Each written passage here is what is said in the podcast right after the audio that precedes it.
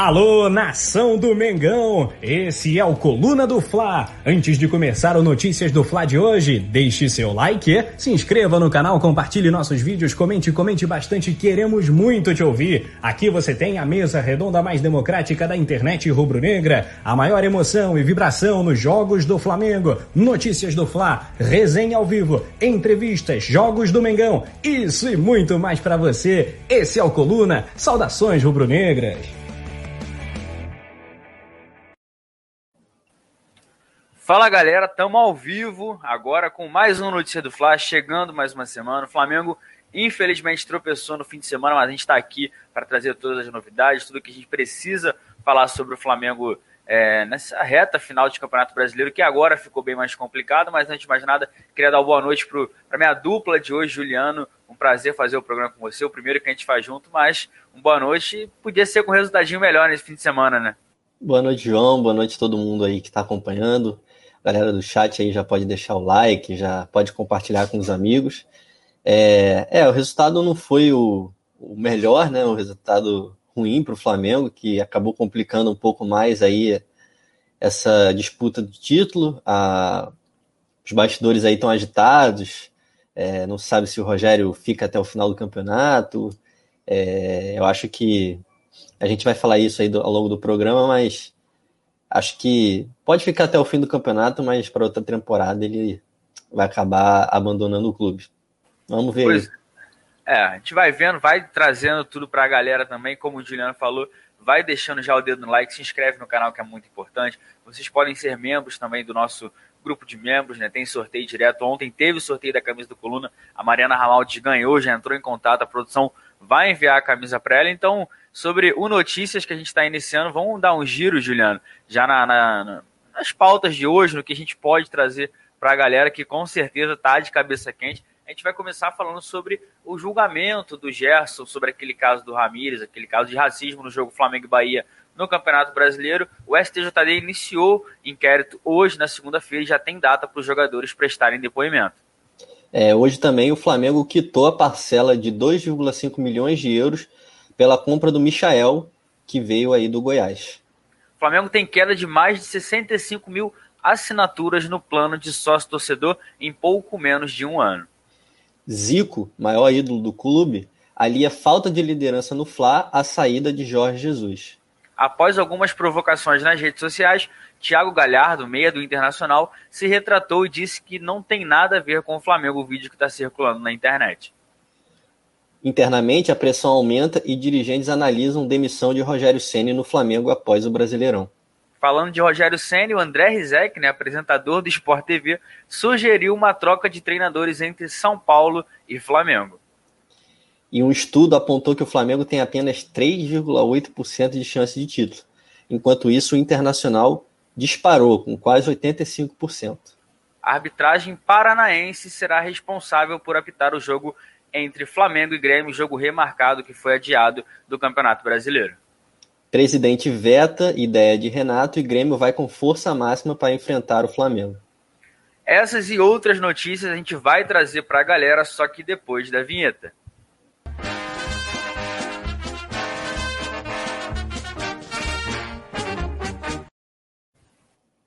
Agora sim, vamos começar. Vou dar um, um giro no chat para a galera que já está chegando por aqui. Urubu Rei, Jocélia Ferreira falando que chegou cedo hoje. É, salve para Salvador na Bahia. Produção também botando o link aqui para quem quer ser membro do clube de membros do Coluna do Fla. Tem grupo, tem um monte de coisa. Já está falando que o Rogério Senna tem que ficar até o fim do campeonato, porque já está quase acabando. O Rafael Lima falando que é muito triste o dinheiro que o Flamengo tem desperdiçado com o Michael. O Anoff está por aqui.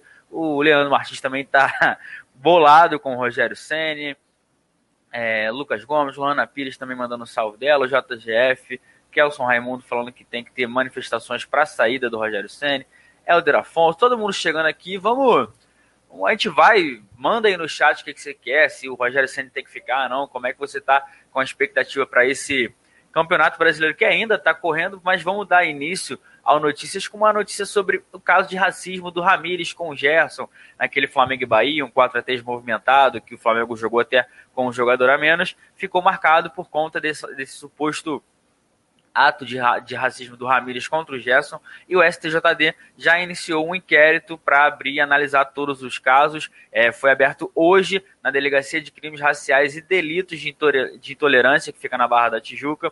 É, o técnico Mano Menezes é um das, uma das pessoas que vai ser ouvida, mas ainda não está podendo prestar é, depoimento presencialmente, por isso não, o dele foi remarcado e vai ser via internet, através de uma chamada de vídeo, uma videoconferência. Enquanto isso, três jogadores do Flamengo já têm datas também. Será no dia 3 de fevereiro, às 10h30 da manhã, daqui a duas semanas, irão lá prestar os depoimentos. O Gerson, o zagueiro Natan e também o Bruno Henrique, né? Três personagens que estavam diretamente ali no bolo da confusão com o Ramires. O Bruno Henrique também foi um dos jogadores que acabou discutindo com o camisa 15 do Bahia, que também será ouvido. O depoimento dele será também no dia 3 de fevereiro, mas aí na parte da tarde, às duas e meia da tarde, no horário de Brasília, vai ser aí é, a vez do Ramires prestar depoimento e ver o que aconteceu de fato naquele jogo. E por determinação do, do auditor sorteado, Maurício Neves, Maurício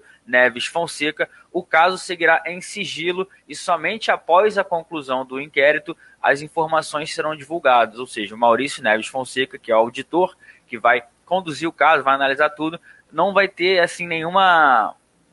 Eles não vão avisar nada do que está sendo dito, do que está sendo analisado, somente com o resultado final dessa acusação de racismo para do Gerson com, com o Ramires, que a gente vai ficar sabendo. uma notícia chata que a gente ainda tem que falar, né, Juliano? Mas um bem necessário, um caso que marcou aí a partida. A gente nem lembra de fato é muito sobre o jogo, que foi um jogão, um 4 a 3 mas aí tem essa situação. Como é que você analisa? E aí todo mundo já com data para ouvir no dia 3 de fevereiro. A gente também vai ficar de olho aqui no Coluna do Fla, né? É uma situação chata, né? Que a gente ainda tem que é, presenciar no futebol, então é lamentável que isso ainda ocorra, né? Mas eu acho que houve uma demora também no julgamento, né? É, acho que isso já poderia ter sido resolvido. Flamengo e Bahia já se enfrentaram há algum tempo. É, o jogo foi no ano passado, né? Então eu acho que já poderia ter sido resolvida essa situação. E aí, ainda vai esperar um pouco mais, duas semanas, dia 3 de fevereiro, ainda vai esperar o resultado.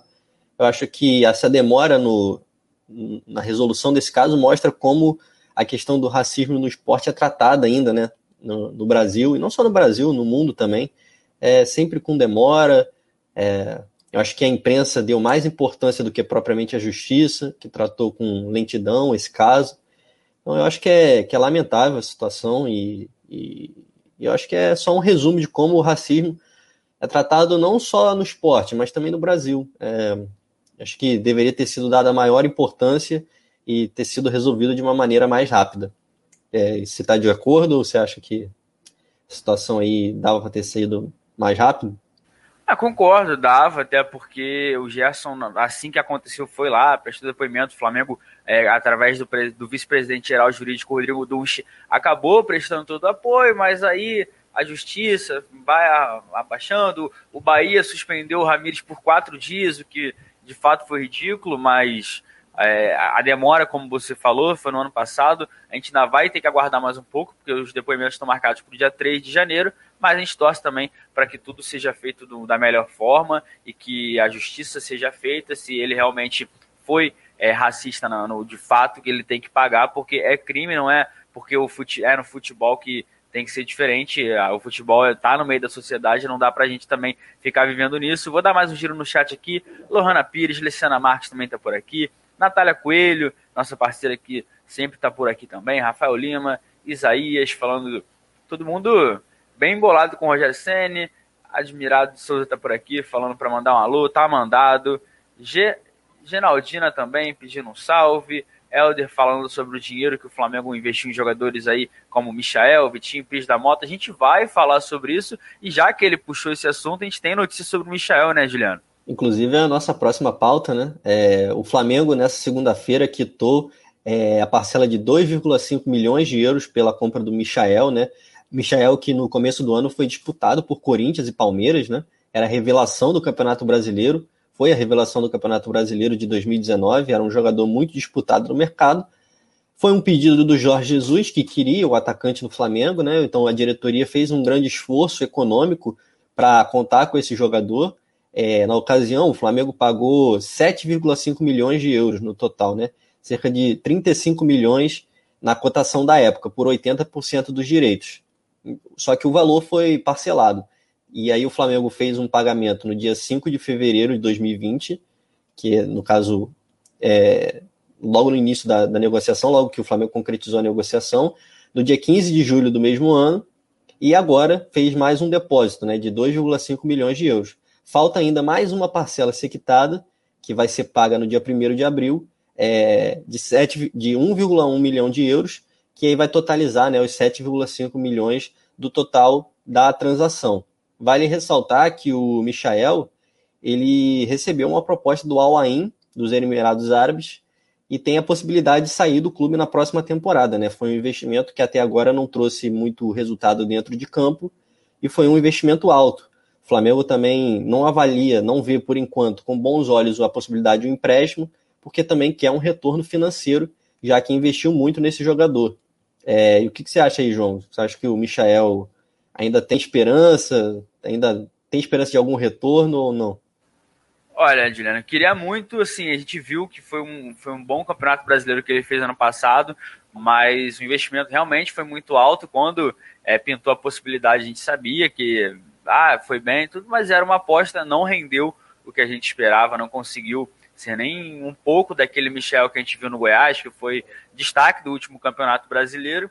E o que você falou, a gente está pagando caro por jogadores que não estão rendendo, o pessoal do chat também, o Vitinho, 40 milhões, o Léo Pereira, 27, o Michael agora, o Flamengo tendo que pagar também. As duas principais contratações para a atual temporada, que são Michael e Léo Pereira, são reservas, assim, sem nem estarem próximos de uma titularidade, eles não brigam nem por posição, essa é a verdade do, do, do momento do, do Flamengo.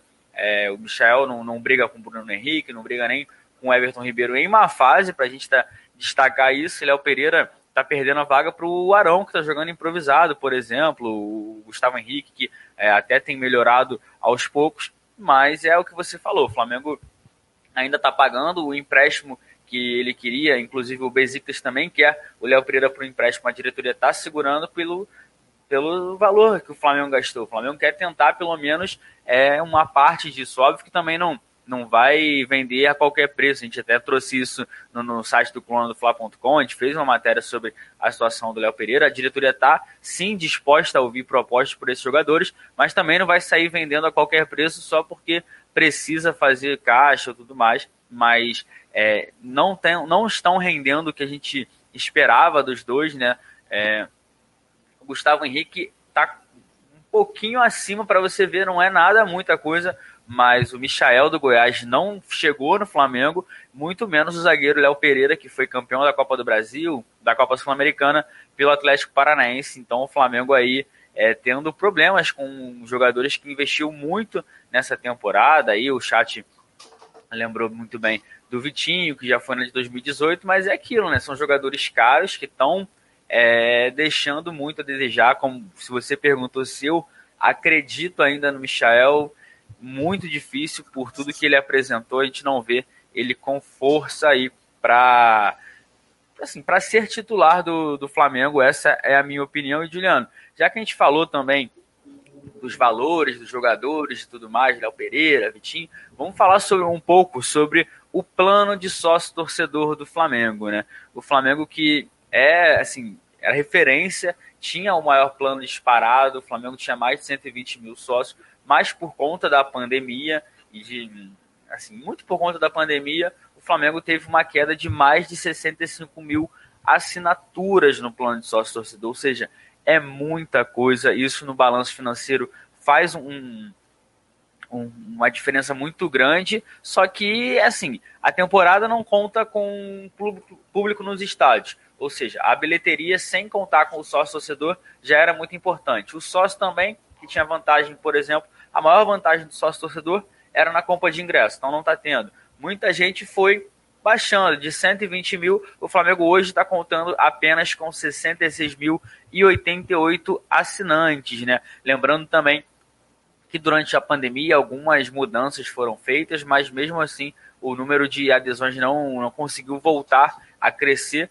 porque de fato o torcedor não está tendo muita vantagem nesse momento. Óbvio que tem desconto em produtos, mas acaba sendo uma não sendo uma prioridade nesse momento e o Flamengo está tentando sim fazer com que isso seja restabelecido. Vale lembrar que está dando kit para quem está tá se inscrevendo e os planos variam de R$ 23,90 até R$ 294,90, mas é o que a gente fala. A principal é, o principal retorno que eles têm é normalmente a prioridade na compra de ingressos de jogos importantes e isso não vai tendo, por isso o Flamengo aguarda né, uma possibilidade aí de um possível retorno de público aos estádios em 2021. A gente ainda não tem esse, esse panorama certo, mas é um, um, um, fato que assusta e atrapalha também o Flamengo nessa reta, né? Tudo que a gente não precisava era isso, Juliano. E a gente vem de uma temporada onde batemos quase um milhão, um bilhão, perdão, de renda, de faturamento, e agora a gente vai ficar um pouco longe disso, tudo bem, que é uma temporada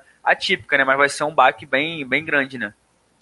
É, a, a bilheteria né, e, e a renda de sócio-torcedor são fundamentais para o Flamengo e para qualquer clube, né? Para se manter financeiramente saudável. É, é a forma como os clubes atualmente é, podem captar mais recursos pelo sócio, mas eu acho que o, o, programa de sócio do Flamengo ele já não é muito atrativo. É, mesmo quando possuímos torcida no estádio, ele já não é dos mais proveitosos para o torcedor. Existem outros clubes que trazem planos melhores, benefícios melhores, e o Flamengo não é nenhum grande exemplo de, de sucesso, de, de atração para o pro, pro plano de sócio, né? para os planos de sócio que, é, que o Flamengo possui. Então, na pandemia, sem o público ainda, sem poder contar com o público nos estádios, fica mais complicado ainda, né? Então eu acho que as pessoas também é, perderam seus empregos, muita gente perdeu o seu emprego, né, por conta da pandemia. É, houve também crise econômica e tudo mais, por conta da situação que passa no mundo inteiro. Então as pessoas não têm outras prioridades no momento, né? Que não o ser sócio torcedor do Flamengo. Então eu acho que é natural, é, obviamente que é um, um baque forte no, no, nas finanças do clube, mas eu acho que é um processo natural também e que quando o público voltar, eu acredito que, esse, que esses números vão voltar a subir, né? É, mas vale lembrar também que o sócio-torcedor ele também é muito levado é, pela fase do clube. E como o Flamengo vive um momento ruim dentro de campo, isso também atrapalha, né? Não só a situação do Covid, não só a situação da falta de público, eu acho que a fase do time também atrapalha muito é, e faz com que esses números caiam, né? E sobre a volta do público, é, em março provavelmente vamos ter outra discussão sobre a volta, né? É, mas depende muito do ritmo da vacinação, como vão estar os casos. Eu acho que nesse momento é difícil vislumbrar quando que o público volta aos estádios. É, eu acho que a gente ainda vai demorar um pouquinho aí para presenciar o público. Pois é, a gente ainda está um pouco longe disso, com certeza. A gente tem que saber que são outras, assim, temos outras prioridades no momento. A Lohana Pires falando aqui que o sócio do Flamengo já é pouco atrativo, ainda mais sem jogo. O Daniel Copperschmidt faz um, um, comentário bem bacana aqui que se a, a diretoria está se enganando, se está pensando que a queda do sócio foi só por conta da pandemia e não foi. Todo mundo o Felipe Moretti falando que o sócio do Flamengo só tem vantagem com ingresso. Rafael Lima falando que a diretoria não pensa na grande massa, os planos que são voltados pra, só para ganhar dinheiro e não pensa que vivemos num país com grande desigualdade social. Mariana Ramaldi, que inclusive ganhou o manto do Coluna, tá tirando onda, falou aqui que a maior vantagem do sócio torcedor é a compra de ingressos. Se não pode público ir ao estádio, os números estão caindo, isso é o que a gente está falando também, mas alguns, algumas mudanças estão sendo é, programadas, ainda não foram colocadas em práticas, além dos nomes, assim, o Flamengo está tentando mudar, porque isso de fato está assustando um pouco, porque não que não estivesse nos planos, mas é um pouco. É ruim para o Flamengo ver o, o, plano cair mais de 50% em menos de um ano, né, o Juliano? Mas vamos, vamos dar sequência aqui, porque tem recado do Zico, né? Então, se o Zico fala, a gente só escuta e concorda, né? Exatamente, o Zico que deu uma entrevista ao canal da jornalista Lívia Nepomuceno no YouTube, é, ele falou que a falta de liderança no Flamengo, ele aliou a falta de liderança no Flamengo à saída do Jorge Jesus. segundo, abre aspas, segundo ele, ficaram sem chão. É, ele acredita né, que o Jorge Jesus era a grande liderança, liderança dentro e fora de campo. É, ele citou aqui que o Rafinha também foi uma grande perda, que pouca gente conhece o líder que é o Rafinha, que o Pablo Mari também tinha uma postura e um respeito muito grande, e que a saída do Jorge Jesus é, foi o grande diferencial, né? Foi a grande perda, porque ele que mantinha o grupo todo unido da mesma maneira. Então acho que o, o Zico ainda complementou dizendo que hoje ele não vê nenhum líder no Flamengo. É, ele diz que o grande líder do Flamengo é o Diego, que não é um titular absoluto. Então, ele acredita que essa falta de liderança é, tem sido é, importante negativamente para esse desempenho do Flamengo e que para ele é importante ter um, um, capitão que seja titular absoluto. É, vale ressaltar aqui que a gente até fez essa, essa notícia, essa apuração algumas semanas atrás e trouxe no coluna que o Everton Ribeiro, que é o capitão do time quando o Diego está no banco, não dá uma entrevista coletiva desde o dia 10 de junho. Foi a primeira coletiva depois da volta do futebol. Depois disso, o Everton não falou mais. E como o Zico mesmo disse, o, Diego não é titular absoluto do Flamengo, né? Então, essa falta de liderança de fato é bem relevante, já que o Rafinha saiu e ele era um grande líder, o Jorge Jesus também saiu então o Flamengo teve uma queda aí muito grande de, de jogadores experientes e líderes dentro do vestiário, né? Pois é, cara, eu concordo com o Zico, a gente não, não vê tanto assim é, a presença de, desses caras de posicionamento. Um, um, uma coisa que me marcou bastante foi na Libertadores, depois daquele 5 a 0 o Isla, que tinha acabado de chegar, foi quem foi convocado para falar com, com, com a imprensa. É, o Diego chega ali, acabou o jogo, ele fala com a televisão detentora dos, dos direitos do, da partida. Chega, fala sempre que o clube precisa, que tá, mas de fato a gente não, não sente. Eu acho que a série do Rafinha foi muito sentida nesse, nesse ponto, porque o Rafinha de fato era um dos líderes, era o cara ali que comandava a resenha, mas também na hora de, de chegar para dar expor, de falar, a gente via dentro de campo o posicionamento dele. O Diego eu vejo mais é aquilo, não é nenhum titular absoluto. O Everton Ribeiro é um cara que pô, fez muito pelo Flamengo, hoje vive uma fase ruim. A gente vê que ele está sentindo é, esse momento, então a gente precisa de, de outras lideranças. Uma também que era importante, que a gente não está tendo, que não dá para deixar passar batido, por exemplo, é do Diego Alves, né, cara? O Diego Alves não joga desde o dia 20 de dezembro, já faz mais um mês, a gente perdeu ele por muito tempo ano passado, naquela situação de renova, não renova, aí se lesionou no jogo contra o Santos lá no, na Vila Belmiro na vitória por 1x0, demorou para voltar, renovou, se machucou. Ou seja, também tem esse lado, né? Não sei o que, que você acha, Juliano, se essa ausência do Diego Alves também é importante, porque a gente passou muito tempo, se for analisar, sem peças importantes no time. O Everton Ribeiro mal, aí o Diego no banco, sem o Diego Alves. O time acaba realmente perdendo essa liderança. Não sei se você concorda, o que, que você acha sobre isso, né? É, o Diego Alves é uma liderança fundamental, é, não só fora de campo, né, no vestiário, mas dentro de campo, né? Ele é um jogador que organiza a defesa quando tá, ele conversa muito, é, dá muitas instruções, e eu acho que é, em algum momento da temporada, apesar do Hugo ter feito ótimas atuações, né, principalmente sob o comando do Domi, fez também sob o comando do Rogério, ontem ele fez um, um bom jogo, é, ele tem deficiências com os pés e ele não é um líder, né, ele não comanda a zaga. Ele é um jogador muito novo, não tem muita experiência ainda, então é diferente de quando joga o Diego Alves, né? O Diego Alves tem esse diferencial, ele é um dos líderes do grupo, e a ausência dele durante todo esse tempo atrapalha, porque é um jogador importante, foi campeão da, da Libertadores do Brasileiro, é, é um jogador experimentado na Europa, é, é, um dos capitães do grupo, né? Junto com o Diego Ribas e com o Everton Ribeiro. Então, é, a ausência do Diego Alves acho que faz bastante falta ao Flamengo, sim. É, o Flamengo perdeu muito né, durante o, o ano, a temporada, com lesões, não só do Diego Alves, mas de outros jogadores importantes. Então, todas essas baixas né, fazem, fizeram falta e fazem falta ao Flamengo aí nessa temporada que não é nada boa. Pois é, mas vamos, vou dar mais um giro no chat antes da gente partir para a próxima notícia. Preta Samuel está aqui falando que precisamos de um técnico que grite com os jogadores. Francisco Santos, é, o BRB também está por aqui. Pedro e Gabigol não podem jogar juntos, mas Pedro e Rodrigo Muniz podem. Isso foi uma coisa que a gente falou. Bruno Martins também. É, Giovanni, Mariana Ramaldes, Daniel Coppersmith falou: Zico já disse uma vez: o medo de perder tira a vontade de ganhar. Foi isso que aconteceu com o Sene no último jogo.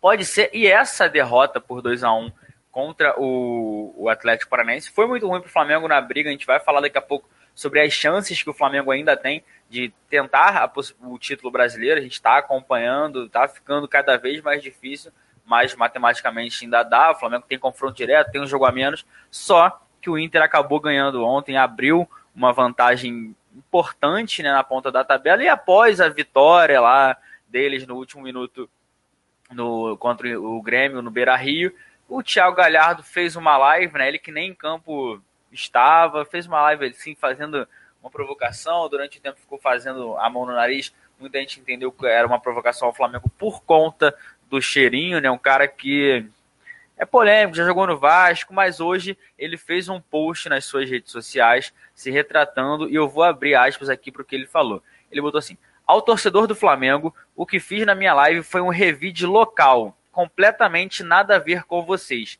Quem é, sabe. Isso ele falando da situação que ele ficou fingindo ali que estava com o nariz entupido, falando e mexendo no nariz. Mas sabe que às vezes pode estar tá dando uma de maluco nesse momento. O Internacional, com a vitória ontem, está com 62 pontos nesse momento, liderando, e o Flamengo está com 55, ou seja, uma diferença muito grande nessa reta final, mas que não é impossível de tirar, tem que torcer para o tropeço do Inter. No meio disso tudo, tem o São Paulo com 58, mas sobre essa provocação, Juliana, como é que você achou? Se você acha que essa desculpa dele essa, para mim foi totalmente pro Flamengo, não nunca teve essa coisa de cheirinho com o Grêmio, então nesse momento, como é que você analisou e também assim, falei, ele eles têm que não podem zoar nada, porque o campeonato não acabou, não ganhou nada há muito tempo, o Flamengo é o atual campeão, mas como é que você enxerga isso aí do, do Thiago Galhardo, jogador do Internacional? É, também acho que foi uma provocação ao Flamengo, né? Nunca vi nas redes sociais nada relacionado cheirinho em relação a, ao Grêmio, o Grêmio, torcida do Grêmio zoando isso em relação ao Inter, nunca vi isso. É, o Galhardo tem a história dele no Vasco, né? Então é, também tem esse ponto, né? então ele já tem uma rivalidade com o Flamengo. Mas o Galhardo tem que preocupar com o time dele, né? O Inter não ganhava 11 jogos do, do Grêmio, principal rival, e a brincadeira dele, a zoeira dele é com o Flamengo, não consigo entender. É, Acho que é um jogador irrelevante, não conquistou nada na carreira, não está sendo decisivo nessa reta final. É, tem o seu grande momento aí esse ano com o Kudê, mas se machucou. Hoje em dia, se voltar de lesão, não vai ser titular. titular do Inter é o Yuri Alberto. Então, o Thiago Galhardo é um jogador irrelevante. Acho que vai continuar sendo e não vai, não vai mudar muita coisa, não. É, acho que ele tem que se preocupar mais com o time dele, com os adversários dele, do que com o Flamengo, né? E o campeonato, como você disse, ainda não acabou, né? Tem muita água para rolar. Pois é, né? Assim, o Inter tá nessa situação não por mérito dele, né? Mas por demérito de outras equipes. Eu digo, não só do Flamengo. O São Paulo parou de jogar, o, o Atlético Mineiro também que veio deixando alguns pontos. Aí o Inter, que não tem nada a ver com isso, com certeza foi se aproveitando, mas a gente consegue ainda tirar, mas só que tá difícil, rapaziada do chat muita gente já dando como meio certo aí que o Flamengo não vai ser campeão brasileiro, mas vamos falando aqui com a galera. A Lohana Pires apoiando o comentário do, do Juliano, falando que é jogador irrelevante mesmo, definiu totalmente o Thiago Galhardo. Isso é um cara que, se a gente for pegar aí o que ele ganhou no, como atleta, assim, não, não dá uma mão, então tem que tem que comer muito feijão com arroz para poder zoar o Flamengo, então melhor ficar quietinho, porque depois aí acontece alguma coisa, não sei, eles não são campeões, fica marcado também. Diego Lopes falando aqui que é, o, Flamengo desandou depois da série do Rafinha, também do Pablo Mari, Mariana Ramaldes, Felipe Moretti falando aqui que o sócio do Flamengo só tem vantagem no ingresso mais uma vez. É, vamos ler. Preta falando por aqui, Bruno Martins falando José, Fir, José Firmaguiar falando que esse povo precisa é jogar bola, simples assim, falando do elenco do Flamengo. É, Bruno Martins falando que o, o Gajardo estipulou valores de saída. É, ele estipulou um salário de pelo menos 2,3 milhões, ou seja, um salário muito alto nesse momento que a gente acabou falando sobre isso tudo de valores. Flamengo não tão bem nesse momento, talvez fique um pouco distante, salário mais para a Europa. Lohana Pires falando ainda sobre o Thiago Galhardo, que ele é um sem noção. Tomara que de fato fique com o nariz entupido. A gente vai agora, essa reta final, a gente vai acabar torcendo. E o Daniel Coppischmuth falou também. Se provocou também, tudo bem, faz parte. Isso eu concordo, não tem porque a gente ficar aqui, mas é aquilo. Se ele zoou agora, ele tem que aguentar depois, porque não é, não, não tem nada definido nesse momento, né, Juliano? Porque a gente está acompanhando isso tudo. Só que aí vamos esquecer internacional, né? Vamos focar no Flamengo, porque não adianta, a gente já sempre fala aqui nas lives do Coluna, não adianta o Flamengo ficar olhando para Inter, para São Paulo, para Atlético, enquanto o Flamengo não fizer a parte dele e a pressão sobre o, o Rogério Ceni tá muito grande, né? Tem os bastidores do Flamengo estão aí complicados, porque além de perder, os caras ganharam folga hoje ainda, é um negócio que não não me desce ainda, tudo bem que o próximo jogo é, é tem tempo, mas, assim, tinha que treinar 24 horas por dia, porque aquela virada de bola do Vitinho ontem foi sacanagem que ele fez, né? É, aquele lance do Vitinho ali foi, foi um pouco complicado mesmo. É, mas eu acho que é, a pressão do Flamengo aumentou, né? O Rogério Senna está bastante pressionado. Hoje teve uma reunião do Conselho de Futebol para debater né, o, o futuro do técnico. E internamente a avaliação é de que há poucas chances dele, dele continuar no Flamengo após o fim do Campeonato Brasileiro, né? E ele só não foi substituído ainda por falta de opções, porque no mercado agora é difícil arrumar alguém imediatamente, teria que colocar algum tampão e a diretoria não vê com bons olhos é, efetivar o, o Maurício de Souza, né, técnico do Sub-20, não vê com bons olhos efetivar o Juan, mesmo que sejam por seis jogos apenas, né, que é seis, sete jogos, né? Sete, né? Que o Flamengo ainda precisa fazer até o fim do Isso, campeonato. do Grêmio.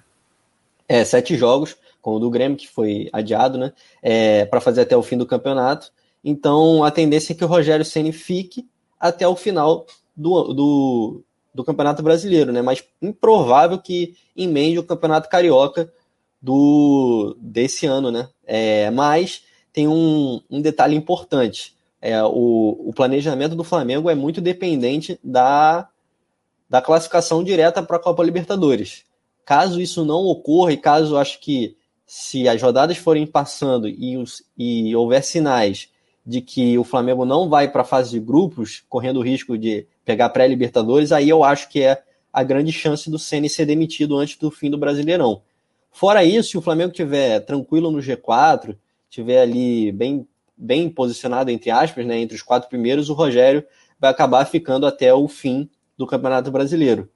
É, eu acredito que só o título, apenas o título, é, faria com que ele continuasse para a próxima temporada no, no cargo. Mas também, é, por outro lado, eu acho que o título já ficou muito difícil, ficou muito para trás. O Inter abriu uma distância boa, é, tem emendado aí uma sequência de vitórias impressionante, né? Oito vitórias seguidas, é o recorde do Campeonato Brasileiro junto com o Cruzeiro do Marcelo Oliveira de 2014 e o Flamengo mesmo do Jorge Jesus de 2019, né?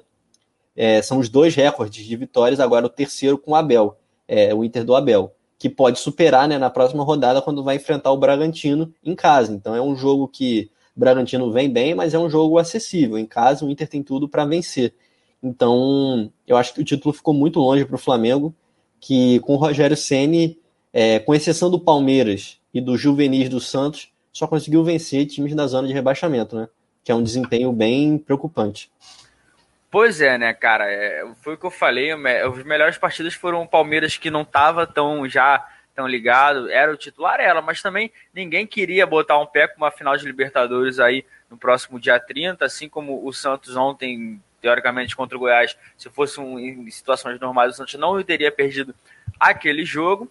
E sobre essa pressão Rogério Senna, eu concordo com o que você disse.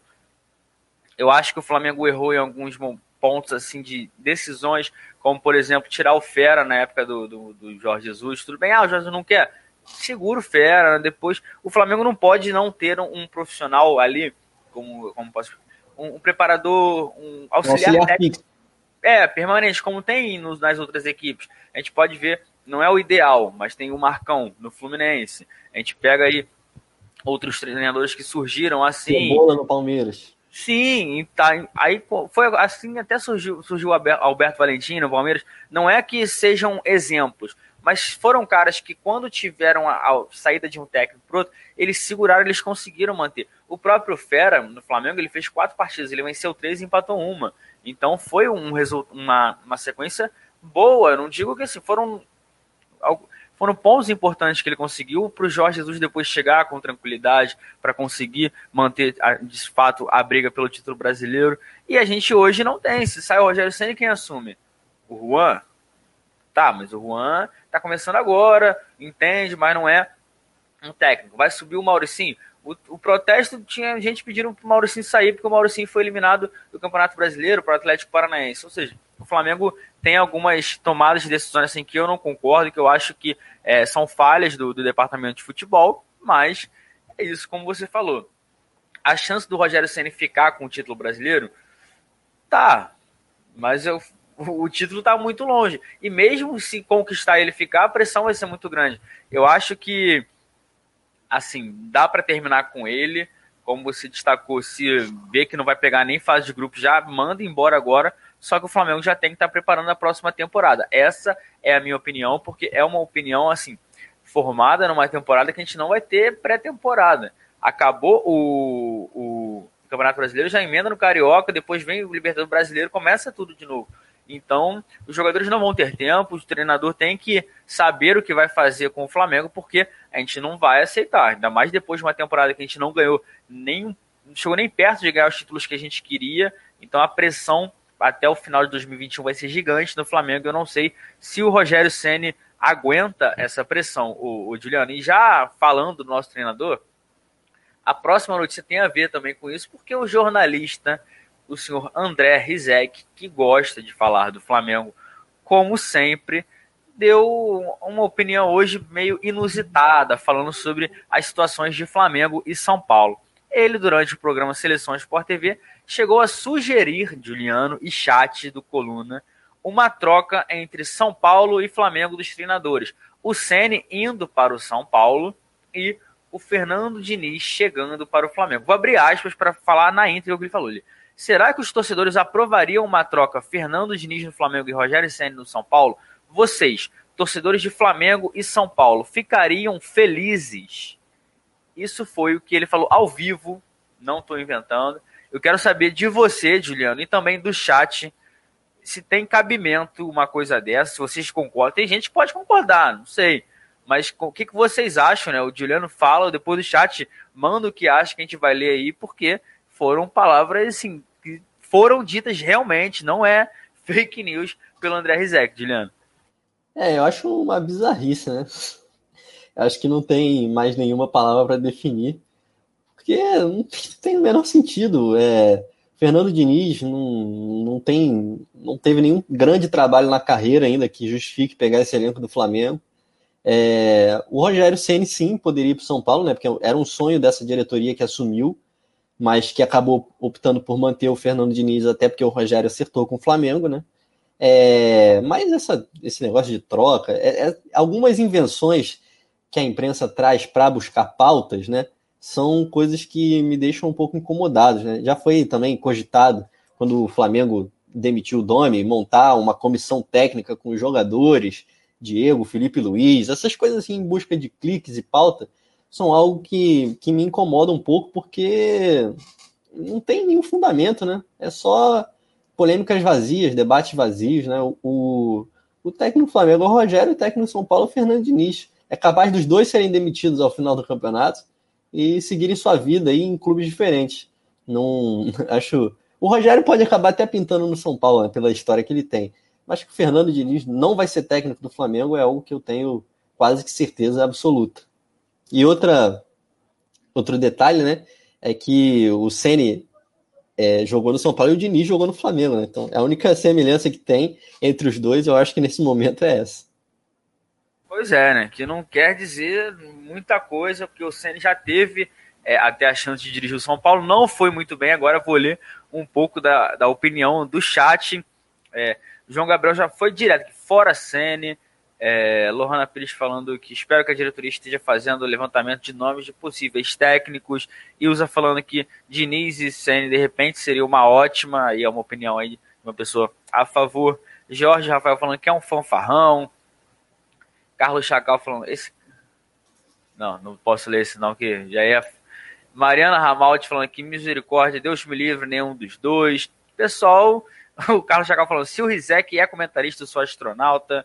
Se, é, será que o Ceni já ligou para o Zico para pedir desculpas? É o comentário do Thiago Larusso. Muita gente falando aqui que não concorda. Larissa Vitor, o Jefferson FF, é, Lohana falando que não ficaria feliz com essa troca. Ou seja, não, não dá, né, cara? A gente tenta, caramba, a gente analisa algumas situações, mas para o momento eu acho que não é o nome ideal o Fernando Diniz, porque é só a gente ver o que está acontecendo no São Paulo. No último jogo eles chegaram com, com um protesto assim muito acima do tom, onde 14 pessoas foram presas, assim, aquele protesto lá foi uma coisa muito séria, mas eu acho que não seria ideal. E o que o Juliano falou, eles estão no mesmo barco que os A única coincidência nesse momento é que os dois podem ser demitidos no, no final do Campeonato Brasileiro, né? O Sene e o Fernando Diniz. Mas vamos seguir aqui tocando o notícia, lembrando todo mundo do chat agora manda esse vídeo para a galera, compartilha, se inscreve no canal, seja membro, bota aí para receber as notificações, bota lá mostrar todas, porque é o Coluna trazendo tudo sobre o Flamengo. 2021 está começando, agora a gente está com esse novo formato. Às 7 começa a notícia e daqui a pouco, às 8, tem o resenha. E o resenha de hoje vai pegar fogo. É certeza, porque eu quero saber, né? Também todo mundo está curioso para saber a opinião do trio que mais gera polêmicas na internet, que é a Paulinha, o Túlio e também o Rafa, ou seja, eles vão debater, debater muito sobre essa situação do Flamengo. E já que a gente está falando disso tudo, vamos falar da situação do Flamengo também para o Campeonato Brasileiro, né? Como é que ficam as chances matemáticas do, de título, né, Juliano? A situação matemática do Flamengo também não é das mais positivas, né? Um estudo é, feito pelo site Chance de Gol apontou o Flamengo com apenas 3,8% de probabilidade de ultrapassar o Internacional e se tornar campeão brasileiro. Em contrapartida, o Colorado, comandado pelo Abel Braga, é, tem 84,6% de chance de ganhar a competição. O Flamengo, inclusive, é só o quarto da lista é, de probabilidade de título. Acima dele aparece o Atlético Mineiro e o São Paulo. O time mineiro com 5,1% e o Clube Paulista com 4,6%. Para fechar o ranking, tem o Palmeiras com 1,4% de chance. Ou seja, é, é o que, aquilo que a gente estava falando. O Inter, com essa sequência de vitórias, né, é, tá muito perto do título. Né? Eu acredito que, faltando seis rodadas, né, porque para o Inter faltam apenas seis jogos, é, mais quatro vitórias o Inter é campeão. Então, eu acredito que o Inter está bem próximo do título. Né? Eu acho que o Inter é, nesse momento é o grande favorito e que só um, um, colapso do time nessa reta final faz com que faria com que ele perdesse esse título. Você acha também que o Abelão vem cheio de paixão aí para ganhar o título? Ou você ainda acha que outro time tem chance? Eu acredito sinceramente que o Flamengo já está fora dessa disputa. O único time que eu vejo ainda com possibilidade, por ter uma tabela ainda bem fácil, é o Atlético Mineiro. Mas ainda acho que o Inter vai levar. É, cara, é, o, é um plot twist isso do, do Abelão cheio de paixão, que é um absurdo a gente perder. Porque, assim, em alguns minutos ontem, a situação era totalmente favorável. O Grêmio ganhando de 1 a 0 a gente no 1 pressionando o Atlético Paranaense, e do nada, tudo desandou. O Flamengo toma o segundo, o Grêmio, o Inter empata assim que o, que o Flamengo toma o segundo, e na última bola vira. Então, cara, assim, a gente tem chance matemática, mas foi o que você falou. Eu acho que o Flamengo não tá mais na briga pelo título do Campeonato Brasileiro. Mas assim, cara, não sei. De repente o Inter entrega, mas o problema, o Juliano, não é, não são os adversários, eu vejo assim. Eu vejo que o problema é o Flamengo. O Flamengo se atrapalhou. Flamengo, a Copa do Brasil tava fácil de chegar na final. Tava fácil. A Libertadores, mais fácil ainda. E o Campeonato Brasileiro estava nas mãos do Flamengo. E o Flamengo foi se complicando. Não sei se você concorda, mas se você pegar, o Flamengo perdeu cinco pontos para o Atlético Goianiense. De seis possíveis, fez um, que foi um empate aqui no, no, no Maracanã. O Flamengo empatou com o Bragantino, o Flamengo empatou com o Botafogo no Maracanã.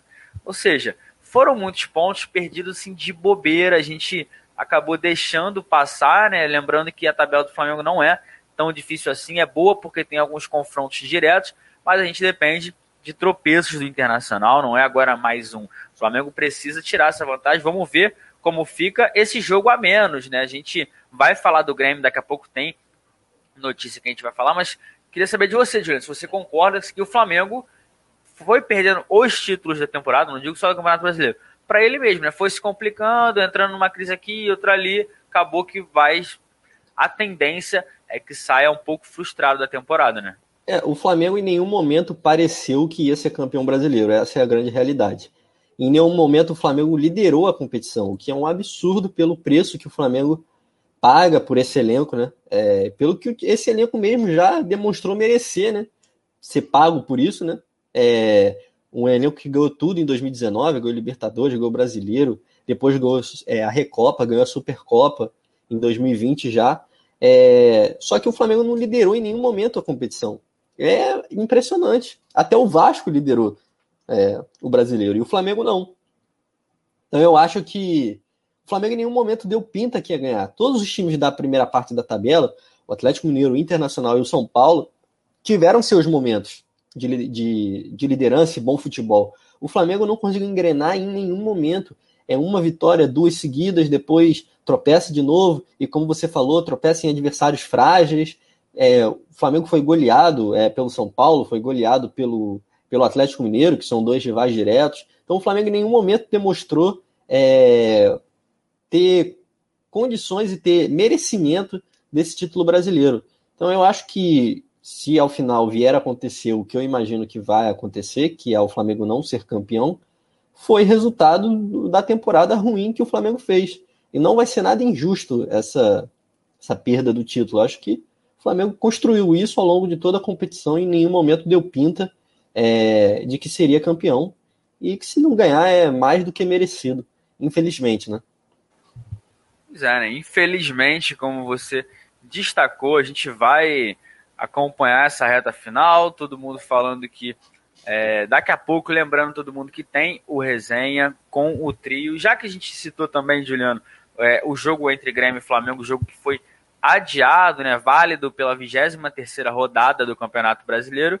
O jogo vai ser na quinta-feira, dia 28, Flamengo e Grêmio em Porto Alegre. Um jogo que foi remarcado aí e já tem também a arbitragem, o trio de arbitragem para esse jogo que será comandado, o árbitro principal da partida será Rodolfo Toschi Marques, ele que vai apitar o confronto.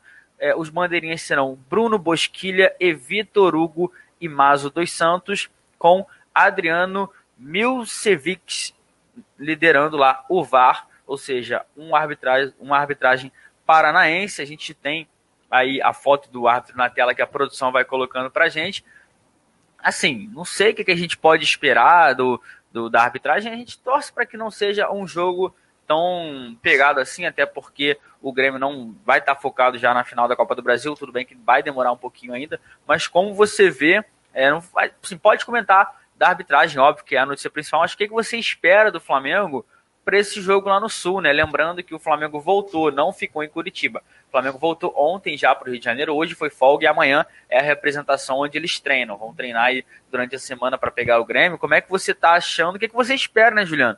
Sim, eu acho que não dá nem para a gente analisar tanto assim o que esperar, mas Flamengo e Grêmio, 23 rodada, de repente uma vitória em curta aí um pouco a distância para o Internacional, que Assim, é o que a gente estava falando. De repente, esse jogo a menos, o confronto direto, o Flamengo ainda tem chance. É muito difícil. Mas esse é um jogo chave, né? É, mais um jogo chave, mais um jogo decisivo, né? Quantos já tivemos ao longo dessa temporada e quantos já não aproveitamos? É, eu acho que só mais um. É, Para falar rapidinho sobre a arbitragem, eu acho que é a, o, o árbitro é, o bom árbitro é aquele que passa mais despercebido no campo, né? Aquele que não se envolve muito em polêmicas e tudo mais. Espero que seja um jogo tranquilo, né? O Grêmio colocou bastante pressão em cima do VAR ontem, é, depois do pênalti do Kahneman, né? No último minuto, que na minha visão foi pênalti mesmo. Acho que foi uma reclamação descabida do Renato e tudo mais. É... Mas é assim, o do Flamengo eu espero que o Flamengo jogue bem. Nesse final de campeonato, eu espero que o Flamengo tenha um bom desempenho. Mais até do que vitórias, eu espero que o Flamengo tenha bom desempenho. O Flamengo não consegue engatar uma sequência, né, cara? O Flamengo é, joga mal, jogou mal esse último jogo, né? Em nenhum momento também pareceu que ia vencer o Atlético. O Santos não fez nenhuma defesa. Acho que a única jogada de perigo mesmo do Flamengo foi o lance do gol do, do Gustavo Henrique. Fora isso, não, não levou perigo nenhum a meta do, do goleiro Santos. É, e contra um adversário Atlético Paranaense que está na parte metade de baixo da tabela, o Flamengo deveria ter feito muito mais. Essa é a grande realidade, né? Então, acho que o Flamengo ainda está tá devendo bastante. Vamos ver aí contra o Grêmio. E já emendando, é, já que estamos falando do Grêmio, né? Vamos emendar aqui em mais uma notícia. O presidente do Grêmio vetou a ideia do Renato de colocar o time de transição, né? O time de garotos na, nessa próxima rodada porque o Renato ele ficou muito revoltado com a arbitragem e disse, abre aspas para ele, se eles queriam avacalhar o Campeonato Brasileiro, conseguiram. Se o presidente autorizar, é a transição que vai terminar o brasileiro. É, o Renato ficou bastante revoltado, né? Disse que se o presidente autorizasse, ele ia jogar o time de garotos até o fim da competição. Ficou revoltado com o pênalti marcado contra o Grêmio no final da partida. É, como eu já disse aqui, eu achei que foi pênalti, acho que foi uma reclamação descabida, mais até pelo fato do Grêmio ter perdido, perdido a sequência invicta contra o maior rival, mas o presidente não autorizou e o Grêmio vai com força máxima para enfrentar o Flamengo, então é um adversário duro, um adversário difícil e que o Flamengo vai precisar jogar muito mais do que jogou na partida de ontem para sair com os três pontos. É, assim, o Renato também, muita gente ouvi falando, até da imprensa mesmo, não, o Renato sempre foi assim. Óbvio que ele não ia colocar, o presidente foi, reconheceu, porque tem patrocínio, tem um monte de coisa. Ele é um cara, o Grêmio quer também se garantir na, na Copa Libertadores, não é que de repente pega uma fase de grupo direto, porque corre o risco de perder o título também para o Palmeiras. A gente tem que ficar de olho nisso, mas é aquilo. Vamos ver agora, de repente, faz a força entrega, Grêmio Inter, pô, os caras focam na Copa do Brasil, dá uma entregadinha de leve ali, faz um jogo difícil, mas no finalzinho entrega uma bola pro Flamengo de repente conseguir. O Daniel Schmidt falando aqui que o Renato é papo puro. A DM falando que o Flamengo não ganha do Grêmio. É, Ellington falando que o Inter não vencia Grenais. É, se não me engano, foram 11 seguidos. Foram é, 11, foram 11. É, não é? Então, aí era muito tempo. O Mariano Ramal está aqui. O Poeta Túlio está chegando, lembrando mais uma. O Rafa Penido está aqui também. A Paulinha está nos preparativos. Esse é o trio do resenha de daqui a pouco, daqui a alguns minutinhos. Eles já estão ali fazendo os últimos ajustes, a produção com, com, já passando tudo para eles, porque eles vão chegar para debater tudo isso, né, Juliana? E a gente pode falar também sobre é, o jogo do, do Flamengo e Grêmio. É um jogo assim que vou abrir a tabela aqui do Campeonato Brasileiro para todo mundo acompanhar, porque o Flamengo assim, a gente tenta não acreditar, mas também não dá pra gente fingir que não. não assim, eu, não, eu só vou desistir quando realmente não tiver mais chance. Porque o Inter com 62, o Flamengo vencendo vai a 58. Aí a distância cai para 4.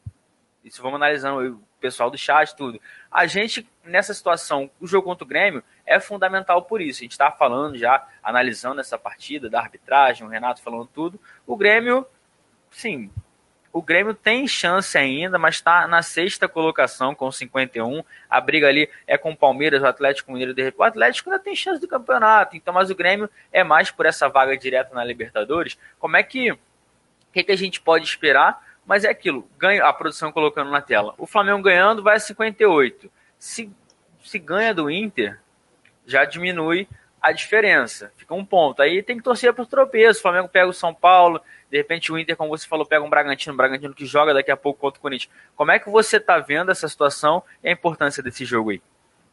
É, eu acho que se não vencer do, do Grêmio, sepulta de vez a chance do título, né? É, eu acho que não ganhando a partida do Grêmio, acho que acabou de vez, não tem mais nenhum motivo para se iludir, né? Mas, assim, é aquilo que eu falei aqui ao longo desse nosso, dessa nossa giro de notícias aqui. Eu acho que o Flamengo não tem futebol para ser campeão. Para mim, essa é a grande realidade. O Flamengo pode ganhar do Grêmio, encurtar a distância para o Internacional e tropeçar contra o esporte da vida, por exemplo. Não me surpreenderia. empatar com o esporte, até perder para o esporte na Ilha do Retiro. O Flamengo é um time muito inconstante. Em nenhum momento do campeonato pareceu é, engrenar ou, ou, demonstrar, pô, o Flamengo tá com cara de campeão. Em nenhum momento. Óbvio que matematicamente as chances existem. Mas você vê aí a sequência dos últimos cinco jogos. O Flamengo perdeu três dos últimos cinco jogos. É muita derrota. O Flamengo não pode ter tanta derrota assim. Não pode. O Internacional vem de oito vitórias seguidas. Óbvio que o torcedor ele tem que acreditar, né? Ele, ele tem que torcer e tudo mais. Eu acho que não pode deixar de acreditar. Mas eu acho que analisando racionalmente, eu acho que as chances são baixas. A tabela do Flamengo também não é fácil, né? Uma tabela com Bragantino, que é um adversário duro, lá em Bragança. Tem ainda o, o, o Grêmio, o próprio Grêmio, né, que a gente vai enfrentar. Tem o Inter, tem o São Paulo.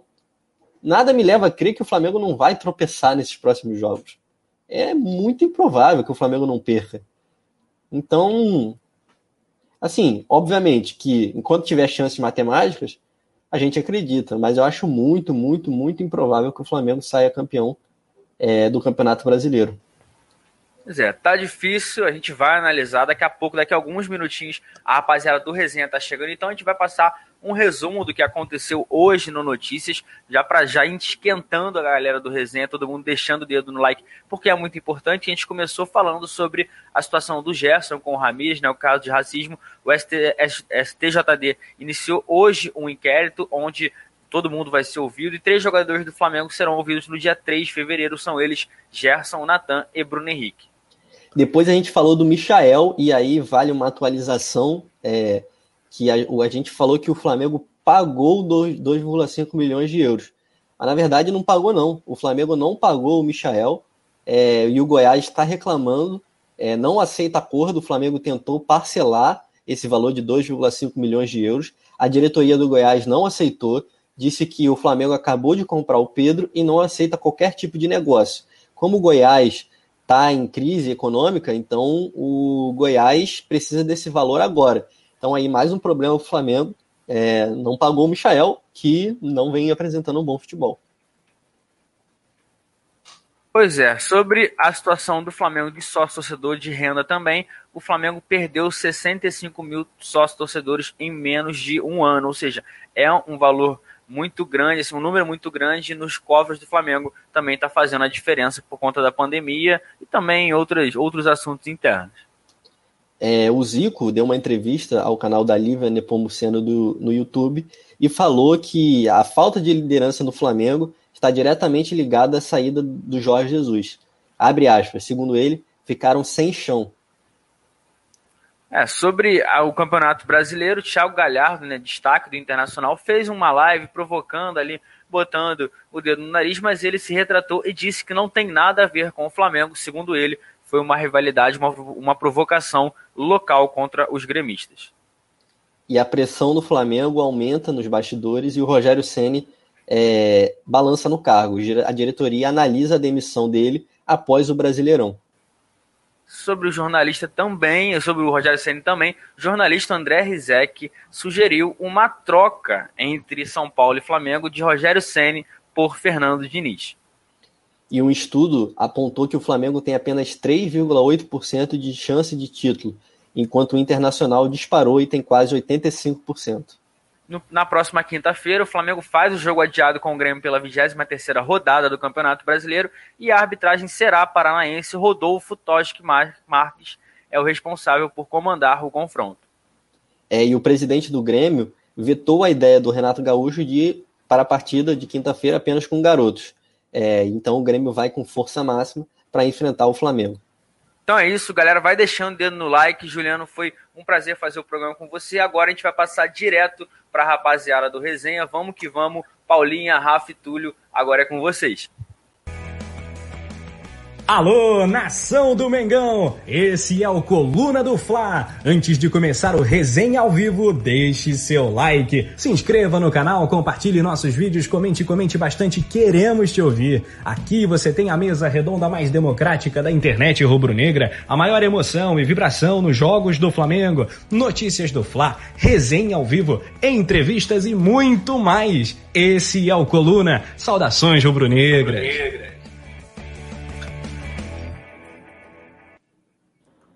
Alô, nação rubro-negra! Salve, salve, galera! Chegando para mais um resenha ao vivo. Valeu, João Granete, valeu, Juliano Gossenza. Chegando agora para resenhar com Paula Matos, poeta Túlio Rodrigues e, claro, você que está aí do outro lado nos acompanhando. Chegou no Coluna, chegou de like. Muito importante. Chega de voadora no like. A gente vai discutir esse momento tenebroso do Flamengo, a montanha russa rubro-negra. Engatou contra o Palmeiras agora. 3,8%. João estava falando de chance de título. É muito pouco para o Mengão mas vamos jogo a jogo, como o poeta gosta de falar. O fato é que a gente tem muito a criticar nessa segunda-feira. Galera, é isso. Vamos ao destaque inicial das feras. Começando por ela, queridíssima Paula Matos. Fala, Paulinha. Boa noite. Oi, Rafa, Túlio, produção, boa noite a todos. Eu ia dar só noite, né? Porque boa tá meio complicado hoje. Mas nosso destaque hoje vai ter muito, muito pós-jogo do de ontem, né, para falar da, desse momento, como você disse, tenebroso realmente do Flamengo. Vamos avaliar também o próximo confronto contra o Grêmio, o futuro do Flamengo Brasileirão, muita coisa para a gente debater hoje. Então já chega aí deixando seu like, se inscrevendo no canal, ativando o sininho e bora resenhar que o que não falta hoje é assunto e o que não falta hoje é descarregar coisas para a gente debater e coisa para a gente descarregar de ontem. Muito bem, é isso aí. 2 a 1 na Arena da Baixada. Flamengo aí dando um mole inacreditável numa rodada que parecia tão boa, né? E o Inter empatando até o finalzinho, fez um gol lá de pênalti. É, enfim, deu um problema danado e tal. Aí é com eles. O Flamengo, que dependia só dele, não depende mais. Poeta Túlio Rodrigues, noite. Vou acompanhar aqui a Paulinha. Noite para você. É, é isso aí. Noite para geral, né? Para Paulinha, para você também, para nossa produção. Para a galera que nos acompanha, simbora falar de Mengão, que hoje também não só a derrota, né, mas várias notícias ruins aí, negociações atrasadas, o caceta. É, quando a fase tá ruim, meu amigo, a coisa fica braba, né? É isso.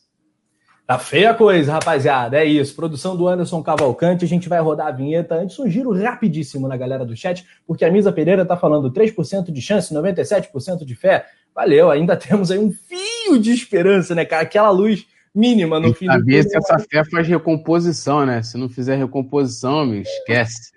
É.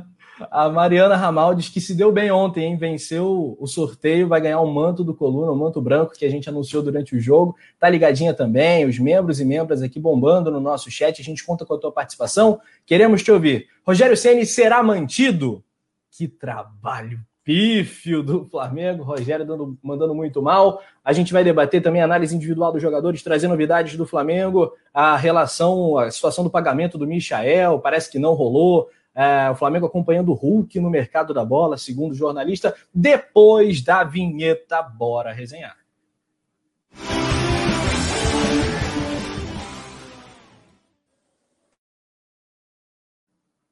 Olha que já tem o primeiro superchat da noite com Lohana Pisa aqui no comando. Oiê, Paulinha, com poucos ex, ou es, né? no Rio é letra E, lá nos outros estados geralmente é letra E, né?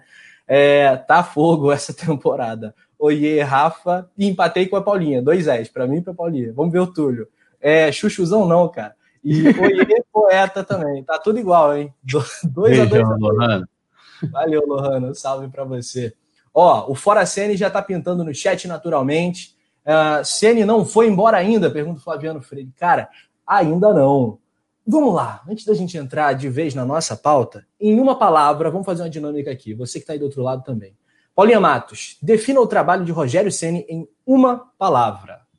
Pífio. Túlio Rodrigues, em uma Patético. palavra. Patético. Porra, eu vou falar pragmático para ficar Mauro César total isso aqui, né? É. Pelo amor de Deus. Pífio patético, tá. É, vou de vou de decepcionante. É, você que está aí do outro lado, comenta em uma palavra. Rogério Ceni em uma palavra no Flamengo. Números de Ceni, produção joga na tela para gente.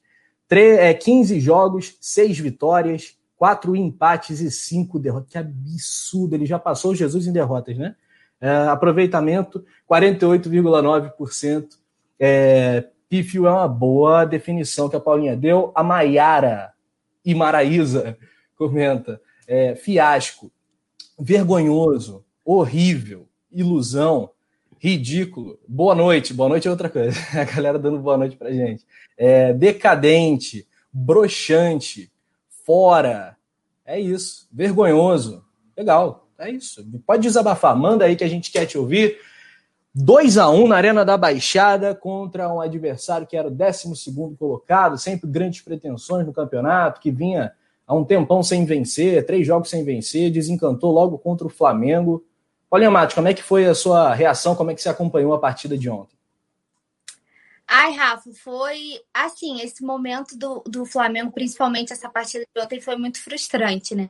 Porque, como você falou muito bem, a gente vinha bem. Aí, contra o Palmeiras, a gente fez um bom jogo, né? Foi o melhor primeiro tempo da Era Sene. É, a gente vinha, deu aquela respirada, parecia que engrenar e você dá aquela iludida novamente, né? Porque a gente é muito rumo a Tóquio ou deu tudo errado, né? E aí, tipo, já tava uhul, rumo a Tóquio, rumo ao Octa. É, e aí chega ontem, a gente vê aquele, aquele bando, né? Mais uma vez, um time muito desorganizado.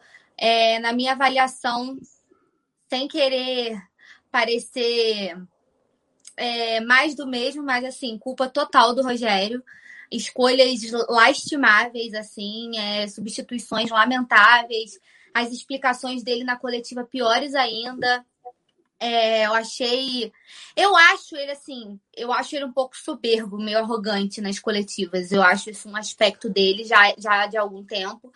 Né? E essa postura de, de, de um cara que não, não reconhece os erros. E como eu sempre falo aqui, quando você tem um treinador que não tem autocrítica, porque nitidamente o Rogério não tem autocrítica, é, fica muito difícil de você estimar algum tipo de melhora, né? Se ele não reconhece que o trabalho é ruim, que tem coisas que precisam melhorar, que tem coisas que não estão bem, se para ele tá tudo certo, você, vai esperar que melhora, né?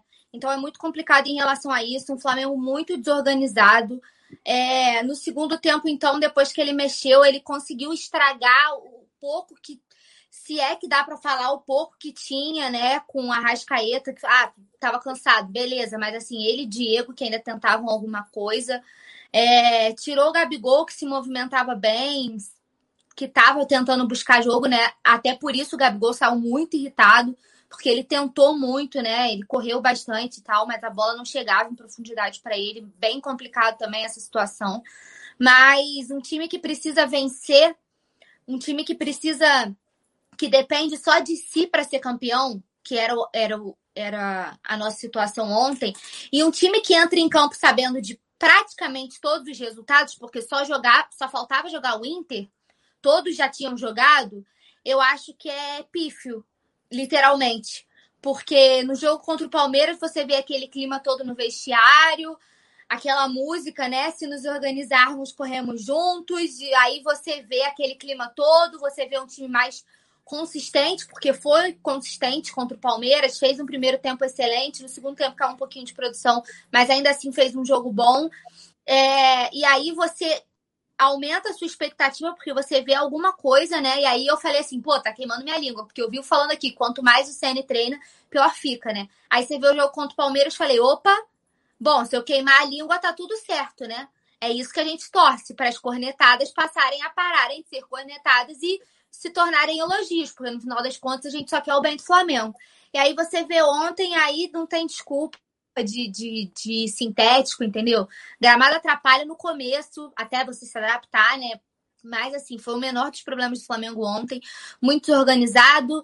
É, o lado direito do Flamengo ali com o Isle Everton Ribeiro, pelo amor de Deus, inexistente, né? Os dois, eles, eles não se, eles não conversam mais entre si, né? É, virou um abismo. Parece que os dois estão isolados e os dois não, não conseguem conversar entre si, eles não conseguem se ajustar.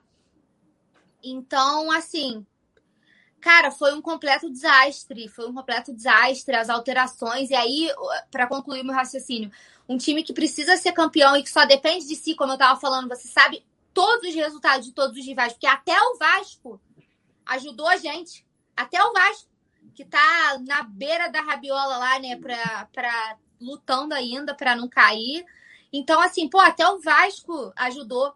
Tudo dando certo, né? É, o Flamengo sabendo de todos os resultados, dependendo só de uma vitória. E faz aquela coisa lamentável que foi ontem, aquelas substituições. Me desculpa, um treinador que precisa vencer e falar que ele tá preocupado com a recomposição, meu amigo, tu tá de sacanagem com a minha cara. Entendeu? Só pode ser sacanagem. Não tem outra explicação. Tem hora que eu começo, começo a acreditar nas teorias da conspiração e, tipo, boicote, porque não é possível um cara em sã consciência olhar e falar assim: eu preciso de recomposição, precisando vencer o jogo. Cara, já, já tava perdendo, entendeu? Já tava perdendo, amigo. Você tem que partir para cima, porque pra gente não ia fazer diferença se a gente perdesse de 2 a 1 3 a 1 O Flamengo tinha que tentar o gol de qualquer maneira. Aí ele me tira o Gabi, coloca o Pedro, beleza. Porque ele já deixou claro que ele não usaria os dois juntos, né? Eu nem me, nem me iludi mais com essa possibilidade, porque ele já tinha deixado claro, ele já tinha descartado essa possibilidade depois do jogo contra o Palmeiras, quando ele foi questionado. Mas, não, mas pode jogar o Rodrigo Muniz e o Pedro? Ah, mas o Rodrigo ajuda na composição. Cacete, o Rodrigo Muniz nem na bola ele tocou. E aí você pode acabar, e, e assim, não tô colocando a culpa no Muniz, tá? Ele é o menor dos culpados. Mas você, numa dessa, acaba queimando o garoto. Porque ele sempre entra no sufoco, ele sempre entra como se ele fosse resolver uma coisa que, nitidamente, você tem os dois melhores centroavantes do país. Você não bota eles juntos, mas ele pode jogar com o Muniz. Aí ele vem falar que o Gabigol não faz lado de campo, mas espera aí. Os mapas de calor do Gabigol em 2019 provam totalmente o contrário. Então o Rogério não sabe o time que ele tem, ele não sabe o que ele está fazendo, ele dá uma declaração e faz uma parada totalmente contrária. É, é uma lástima, assim, é lamentável. Lamentável ter que acordar hoje e ver que o Rogério Senna ainda é treinador do Flamengo. Esse é o sentimento para mim. Tipo assim, já passou da hora, sabe? É, regular na irregularidade, né? Terrível. E o coluna do Fla.com também destacou que o Flamengo se tornou a pior defesa do G6. Piada isso mesmo. O líder Inter sofreu 30 gols, o Flamengo sofreu 41. Está empatado aí com o Atlético Mineiro. É, aí também não é só na conta do Rogério, também no Domi, mas enfim, para o Flamengo isso é uma vergonha inominável. Agora, você falou algo que eu concordo. O Rogério Senna poderia ser um pouco mais humilde nas suas falas, principalmente. Você vê que o cara, é óbvio que o Rogério Senna entende de futebol e ninguém nunca questionou isso aqui, nem em lugar nenhum. Né? O currículo dele é extenso. Agora, como treinador, ele é pato novo. Como diz o Nazário, adora falar pato novo não mergulha fundo. Túlio, Rogério Senna é arrogante? Total, pô.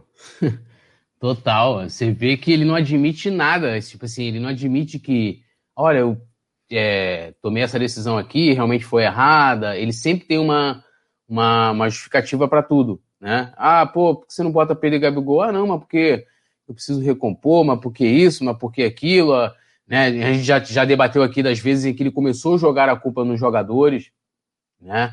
E então, assim, é totalmente arrogante, não, não reconhece, é um técnico covarde. O, o Rogério é um técnico para futebol brasileiro.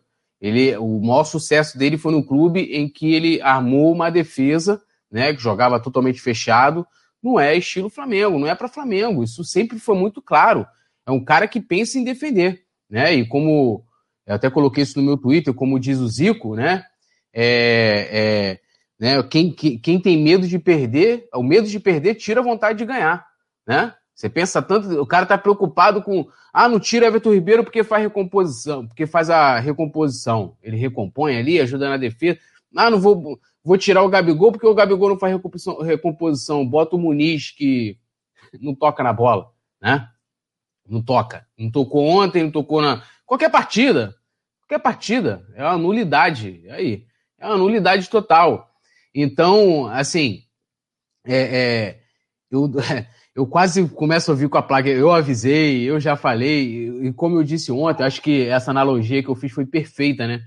se, se na Copa de 94 o técnico fosse o Rogério Ceni, ele ia colocar o Bebeto Romário no banco, porque para ele, um, né, os dois são atacantes, imagina ele chegando por Romário, vai dizer, Romário vai fazer a recomposição. Romário vai falar, irmão, tem que fazer gol, pô. Bebeto, mesma coisa. E Entendeu? você se lembra, Túlio, que o, o, JJ ele tinha pedido um centroavante, né? Tendo o Gabigol, então ele pediu um centroavante. Sim, pediu um centroavante de área. O Balotelli quase veio para o Flamengo, todos se lembram disso tal acabou não vindo, esse tal do centroavante não veio, e ele conseguiu, é, mesmo não sendo atendido nesse pedido, ele montou a dupla mais fantástica que eu já vi na minha vida. Gabigol e Bruno Henrique é uma dupla comparável, quando a gente vai mais para trás, apenas a Romário e Bebeto. Ah, beleza, Romário e Bebeto tinha um Romário, Romário é o cara, tá? beleza. Mas Gabigol e Bruno Henrique é a melhor dupla de ataque do futebol brasileiro, assim, em pelo menos uma década, e o JJ, é, em tese, esse não seria o plano dele. Então o Rogério é cheio de convicções, é, e aí ele não consegue adaptar a realidade do time. Você tem Pedro e Gabigol, que somados eu nem sei quantos milhões de reais, de euros que isso dá, e o cara deixa sistematicamente o Pedro no banco, ou quando um tá, o outro não pode estar. Tá. Isso não entra na minha cabeça, né, cara? Enfim. Ah, e, e, mais, é, chegou, eu tô falando isso aqui, sei, o pessoal começou agora o debate de Pedro e Gabigol e questionando né, essa questão dele botar o, Muniz joga com Pedro, o Muniz faz dupla com o Gabigol, mas não, Gabigol e Pedro não podem. Eu falei isso aqui já, sei lá, semana passada, semana retrasada, ontem até botei no meu Twitter também, o dia que eu falei sobre isso aqui, tô há tempos falando. Tô há tempos falando. E lembrei também de quando eu falei isso, da fala dele na chegada. De que ah, teve uma pergunta, dá para jogar Pedro e Gabigol? Isso ontem bombou na, no Twitter, toda hora passava esse trecho. Dá para dá, dá pra jogar Pedro e Gabigol, vamos ver ali, sistema de jogo, não sei o quê. E Pedro e Gabigol jogaram juntos com Jorge Jesus, Pedro e Gabigol jogaram juntos com Domi. Ambos fazendo ótimas partidas, inclusive. Naquela né? com de 4 a 0 no Del Valle, eles jogaram juntos. Gabigol Sim. deu passe Pedro. Sim, jogou também com Jesus. Então, assim, é, só, só não funciona com o Sene. Entendeu? Então, assim, eu, eu, eu acho o seguinte: beleza que ele, ele, ele, ele possa, é, ele entenda de futebol, é, ele mas como é que eu vou explicar isso? Mas, cara, ele tá anos-luz de, visões de cara. Ele tá anos-luz do Domi, para vocês terem noção. O Ceni tá anos-luz do Domi. O Domi ganhou do Atlético Paranaense lá na Copa do Brasil. Ó, que isso. Ganhou campo sintético, caralho, não sei o quê, praticamente a mesma equipe. Se olhar, deve ter uma ou outra alteração. Ganhou com o mesmo time. E aí, qual, qual o problema do Flamengo? É, são, será que são mesmo os jogadores? Será que são mesmo? Não estou nem eximindo de responsabilidade, não, mas é, a gente olhando o conjunto, olhar o, falar assim, ó, olhar o conjunto e, e, apontar o principal problema hoje do Flamengo, será que o principal problema do Flamengo hoje é o Arrascaeta, que ele tirou ontem para poder colocar o Muniz? A solução do Flamengo é o PP? PP deu uma sorte de fazer aquele gol contra o Palmeiras. Uma sorte! PP, ontem lembrou muito bem Juliano, PP estava indo para o Botafogo. Rodrigo Muniz era reserva do Curitiba. Rodrigo Muniz não era titular do Curitiba. Um time que. Por que, que, o, por que, que então o Rogério vai concluir o campeonato no Flamengo? Se tá óbvio, estampado para todo mundo que o Mas Rogério... É, eu já falei, então todo mundo hoje debatendo, a diretoria já, já tá há tempo discutindo. Desde quando a gente trouxe aqui, o, que eu trouxe o nome do Renato, que eu falei, o nome do Renato foi, foi levantado. Assim como foi levantado o nome do Luxemburgo também, eles estão debatendo. Vários nomes, ah, Renato, Luxemburgo, não sei quem, não sei quem. Há tempos. Há tempos. Sendo que acontece o seguinte: Renato está empregado, no mínimo contrato até fevereiro. Luxemburgo também, idem, mas tem uma rejeição fortíssima. E eles não sabem a verdade, a diretoria não sabe o que fazer. Porque eles não querem trazer alguém, que como não tem paralisação, eles não querem trazer alguém para poder fazer os últimos jogos. Não tem uma comissão permanente, não tem ninguém, ah, vou jogar o Fera ali, né? Vou jogar. Não tem. Então eles estão numa sinuca de bico que eles não sabem o que fazer. Então, qual é a certeza? Qualquer um, qualquer um seria melhor que o Rogério Ceni para Não, se botar o Mauricinho também dá o mesmo. A base está aí mostrando aí os resultados. É. Okay. Um, uma bosta. Eu acho que você você tirar para você colocar também qualquer um, eu, eu acho que isso é ser muito, é, vamos dizer assim, amador, né? Ah, vou tirar porque tá ruim, vou colocar qualquer um. Não, acho que não é. Né? É, até fechar, né? Até fechar com um técnico definitivo. É, eu acho que eles já deveriam estar tá se mexendo, já deveria estar tá se mexendo, pensando em trazer. Se for lá de fora, tem a possibilidade já de trazer agora, já traz agora. Se for lá fora buscar alguém, né? O, é, o pessoal fala muito aí de Galhardo. Eu acho difícil. Questão, questões financeiras, acho difícil. O Flamengo não tá tendo dinheiro para pagar o Michael. Acho que o Goiás tem que dar dinheiro pro Flamengo, entendeu? Tá com o Michael. Então, assim, eles estão numa sinuca de bico, não sabem o que fazer, não sabem que. Ah, demite, demite Sene e bota. Esse, de fato, entra, entra aquela velha pergunta do tipo: entra quem para o lugar? Né? Não, de, definitivamente hoje não tem. Tá numa sinuca de bico. E, e a continuidade do Rogério, já falei isso aqui, vou repetir, pode vir a prejudicar o restante da temporada, né? Porque se ficar fora da Libertadores, primeiro, ferra a questão na parte esportiva, né? Pô, você vai estar tá fora de uma grande competição que, que pô, te, se visa aí, a torcida gosta muito, então numa eventual volta em algum momento, como ela é uma competição agora que dura o ano inteiro, com a vacina aí, de repente, de você ter uma volta do público, e você não vai ter a competição que é a menina dos olhos da torcida, que quer ir lá disputar o Mundial, né? Porque, além da convicção errada da diretoria, em que. E, e, e é aquilo, hoje eu não, eu não fico defendendo, defendendo mais a permanência, acho que é bom falar isso. Porque quando eu defendi a permanência do Domi, é, e mais uma vez é legal colocar isso aqui, só para terminar, Rafa, eu não defendia o Domi em si. Eu defendia o modelo que o Flamengo criou, o processo que o Flamengo criou para trazer o Domi. E eu tinha plena convicção e certeza que se o Domi fosse demitido com 5, 10 jogos, eles não iriam fazer da mesma forma para trazer o treinador. Isso comprovou. Em menos de 24 horas, já na volta de Minas para cá, eles fecharam com o Rogério Ceni. A única coisa que ficou pendente foi o Rogério Ceni resolver com o Fortaleza. Rápido. Então, ou seja, aí mais uma vez eu lembro do texto que eu fiz. O Flamengo, não, o título, não se pode. Tá lá na minha coluna, no coluna do, do Fla.com. O Flamengo não se pode deixar engolir pelo sistema. O Flamengo se deixou engolir quando escolheu o Ceni. O Flamengo fez igual a todos os clubes, a maioria dos clubes brasileiros. O Palmeiras foi lá fora da caixinha, trouxe um outro treinador, tá aí o resultado. O Atlético Mineiro, por mais, ah, não tá ganhando, não sei o quê, mas tá numa, numa colocação que há muito tempo não, não tava, né? Então, pensando fora da caixa, saindo desse sistema que a gente tem, né? E eu estava vendo agora, né, o trabalho pelo CN. Hoje, muito dos jornalistas que defendiam a permanência dele, dele, hoje não tem desculpa, porque você tem Pedro e Gabigol juntos. Não tem como você ter um técnico e falar assim: olha, não dá para esses dois jogar. Isso é inaceitável para quem entende o mínimo de futebol. Então, hoje eu estava vendo um tiro de uma matéria assim. É, Ceni balança no Flamengo. Veja os motivos para a sua permanência. Qual o motivo que tem para a permanência do Ceni? Vai defender o que do trabalho dele? Vai defender o quê? Então, assim. Eu... Lanterninha para montar treino? É, só se é. For, só se for então, isso. É, era, era, quando eu falava aqui, quando eu, eu, criticava, quando ele, quando ele veio, e, deixei bem claro que eu ia torcer, falei também nos dias que venceu agora que é, a gente ia apoiar é, nas vitórias, olhar o aspecto positivo e tal, mas era uma questão óbvia. É tipo daquele meme do, do Capitão Nascimento. Capitão, já falei que. Coronel, já falei que vai dar merda isso. Tipo isso, pô. É pegar esse meme e botar. Coronel, já falei que vai dar merda isso. E deu, pô. Tá aí. Desclassificado da Copa do Brasil, desclassificado da Libertadores, é, é, com toda, plenas condições de, de, vencer o Brasileirão. Mais uma vez ele entrega, como a Paula colocou muito bem, sabendo de todos os resultados. E seguimos. Assim, eu acho que hoje, né, considerando também tudo aquilo que a gente já fala dos problemas extracampo que o Flamengo tem, os problemas que tem no departamento de futebol, o Rogério Ceni conseguiu ultrapassar todos esses problemas e ser maior do que todos eles. E aí, para poder resolver os outros, tem que começar resolvendo a questão do Rogério Ceni. Muito bem. Aqui você confere como o Flamengo começou o jogo, está na tela a escalação inicial, e como também terminou. O Flamengo fez né, as cinco trocas, o Rogério Ceni fez, né? Mal de substituição demais, como a Paulinha falou, concordo muito, é terrível. Ele colocou Mateuzinho, Michael, Rodrigo Muniz, PP e Pedro. Paulinha, aí como começou? Sinceramente. Oi? Como? É, e rir para não chorar, porque seria cômico se não fosse trágico. Pois é.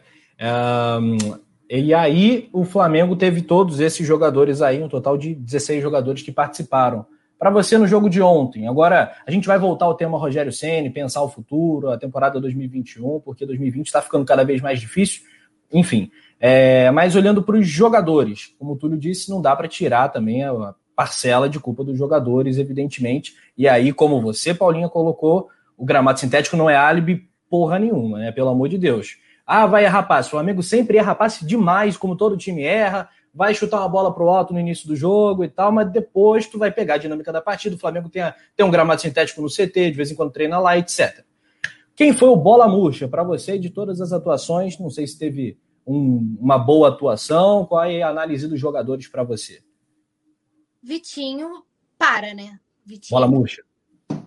Vitinho é piada. Vitinho bola murcha, independente, como eu falei no comecinho, é que Isla e Everton Ribeiro eles não estão conversando entre si, né? Mais uma partida muito abaixo do Everton Ribeiro, que também não tinha explicação para ficar tanto tempo em campo. Mas acabou sendo substituído, né? Porque eu já estava achando que tinha cláusula contratual, que, que o Everton não podia ser substituído. Eu já estava achando que tinha alguma cláusula que a gente não sabia. Né? Mais uma partida muito, muito, muito abaixo. É, parece que ele não tá conversando com o Isla ali, o lado direito, né, do Flamengo, assim, uma lástima. Foi, foi até por onde o Atlético conseguiu as suas jogadas mais, mais importantes, né, as suas jogadas mais perigosas. Mas o Vitinho, pelo amor de Deus, cara, o Vitinho para mim foi o pior da partida. O cara jogou quase o tempo todo. Ele tirou o Gabigol e deixou o Vitinho. Entendeu? Com que justificativa? Você vê os números do Vitinho, é porque agora eu não vou, não vou achar rápido. Depois eu trago mais certinho. Assim, o cara errou todos os passos que ele tentou. Que, que aquela bola que ele tentou. que ele tentou fazer naquela, aquele lancezinho específico que fizeram até um recorte? Que ele tenta cruzar, ele cruza até a perna no final e ele consegue jogar a bola para fora na hora que ele inverte a jogar. Cara, pelo amor de Deus, sabe? Não, não existe um jogador profissional fazer esse tipo de coisa. Não existe um cara que não tá. O Vitinho perdeu todos os duelos que ele disputou. Todos. Todos. Ele não acertou um, ele não ganhou um. Nessa hora, esse que eu tô falando, ele encara, o Flamengo cobre o lateral, ele encara o jogador e tu fala, pô, um dos melhores, cansei de falar aqui, né? Sempre falo aqui, um dos melhores, se você avaliar o Vitinho fora do Flamengo, porque aqui no Flamengo nunca rendeu nada. O Vitinho, fora do Flamengo, o Vitinho jogador, um dos melhores num contra um, né? Aí tu olha e tu fala, pô, o cara vai pra dentro, né? Vai tentar alguma coisa. Aí ele faz aquela coisa pífia, joga a bola pra fora. O que, que ele tentou fazer ali? Pelo amor tem de Deus. tudo que todo técnico quer. Ah, o cara é ambidestro, o cara chuta bem, entre aspas. É, o cara tem, tem, tem recurso, né? Tem recurso, Ai, tem recurso. Né? Aí você espera na hora que você vê aquilo ali, você fala assim, pô, o Flamengo tinha uma chance excelente. Ele ameaça fazer um drible e você fala assim, pô, ele agora vai partir para cima do cara, vai conseguir, aí ele faz aquela coisa patética. Para mim foi o pior em campo. Mas assim, muito abaixo o Everton Ribeiro, junto com o Isla ali, o lado direito do Flamengo também não estava funcionando nada. É, e apesar de, assim, só para levantar a bola para a gente debater também, que gente, depois que a gente falar dos bolas murchas, eu acho que a gente tem que tentar tirar alguma coisa boa. E assim, que partida do Felipe Luiz, mais uma vez, né? Assim, absurdo, que joga uma barbaridade. Ele, inclusive, que salvou um gol nosso, né? Uma bobeada ali da defesa, ele chegou, conseguiu tirar. Então, assim, joga uma barbaridade, mais uma partida mais segura do Gustavo Henrique, que fez até um gol, né? Então, que, que seja a justiça também seja feita, né? Nessas só nessas colocações, mas para mim o bola murcha disparado foi o Vitinho. Não, não tem como. Não tem explicação para ele ter ficado tanto tempo. O Arão não é zagueiro. É... E é isso. É isso. Gostei da menção desonrosa aí pro, pro Isla e pro Everton Ribeiro. Culpadíssimos. Talvez até mais o Everton Ribeiro, que, que não acompanhou a jogada lá no primeiro gol do Atlético, né? 2 a 1 um doído. Poeta Túlio, para você, bola murcha. Cara, eu vou. Bola murcha Rogério Ceni. É, assim, não tem, não tem outro. E eu tô vendo um dado interessante aqui, ó. Você vê que engraçado, né? O Muniz, ele entrou ontem, né? Rodrigo Muniz, deixa eu pegar aqui que eu tirei print. Rodrigo Muniz entrou ontem. Aí ele jogou 10 minutos, deu zero toque na bola, não tem nem mapa de calor, do, não existiu. É um espírito sem luz, andando, vagando na, na terra. Aí nas partidas em que o Flamengo venceu, Palmeiras e Goiás, ele não colocou o Muniz. Seria um partido falar assim, porra, Palmeiras, eu vou aqui, tô ganhando, vou botar aqui um cara para recomposição, vou melhorar minha defesa. Quanto o Goiás, mesma, mesma coisa, né? até ganhando de um, um placar um pouco mais elástico.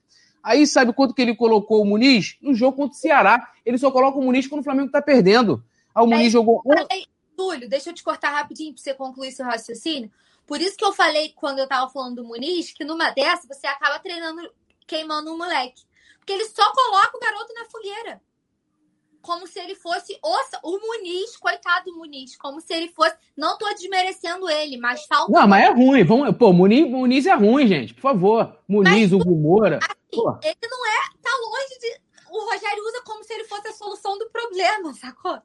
É, e aí, né, nessa partida é, contra o Ceará, ele jogou 11 minutos, deu dois toques, nas, toques na bola, né? E aí, cara, assim, como, como entender? Eu discordo em parte da, da, na questão do Felipe Luiz. Eu acho que, é, beleza, acho que ele, ele, é, o Felipe Luiz é peça fundamental ali pela esquerda, mas defensivamente também tem vacilado demais, né? É, é, é principalmente o, o, o, gol do, do. A gente teve até várias jogadas parecidas com aquele primeiro gol do Atlético Paranaense, né? Cruzamento vindo da esquerda do lado da defesa do Flamengo, lado direito de ataque do Atlético, cruzando toda a área. Por várias vezes eles, eles fizeram isso, mas isso também é, é, é culpa do Rogério também. É sistema defensivo, que ele veio com toda a pompa, né? Ah, montei o, o Fortaleza, que não sei o quê, que é o sistema defensivo, papapá, e no Flamengo ele não consegue montar. Por quê? Porque ele não tem capacidade. É um técnico de time médio para pequeno, para jogar fechado. Ele joga, o, o, Rogério é técnico do futebol brasileiro, que joga pelo resultado. Então ele entra para não perder, e não entra para vencer a partida. Com, com o Jorge Jesus, você entrava para vencer a partida, para ganhar. O Flamengo entrava, o Rogério sempre Flamengo entra para não perder. E como bem colocou o Zico, e entra muito bem, mais uma vez repetindo, quem, quem tem medo, quem, quem se preocupa muito em, em, Quem tem medo de perder, o medo de perder tira a vontade de ganhar. É isso, ele entra muito preocupado, ah, vou botar o Muniz. E só bota o Muniz quando tá perdendo, quando tá ganhando, não bota o Muniz, pô. Então, assim, ele não tem coerência nenhuma, ele não sabe o que, que ele tá fazendo lá. Entendeu? Não sabe, ele tá viajando, assim, ele tá em outro. O cara, ó, o cara me pede Rodrigo Muniz, me pede PP, Hugo, me pede uh, Hugo Moura. Hugo Moura. Hã? É. Hugo Moura que vai vir, tá no portentoso Curitiba, brigando para não cair. Porra, tá de piada, irmão. É, o, piada. O Flamengo já devia ter avisado que o Lincoln não, não seguiria. Perguntou, Sene, tudo bem se a gente tirar o Lincoln? Beleza, tá, tu traz o menino lá do Curitiba. Eu acho até, tudo que é, é, é, melhor assim, eu prefiro ter um pouco mais de cautela. Porque ah, o mas, ô, Rafa, você não pode botar o nome do Curitiba. Mas aí você não pode botar o Rodrigo Muniz. Vamos botar. Não, não pode botar no jogo como de ontem, que era não, uma final. Não, falando isso. Você final. pode até botar o Rodrigo Muniz, mas você vai botar o Rodrigo Muniz para fazer gol, pô.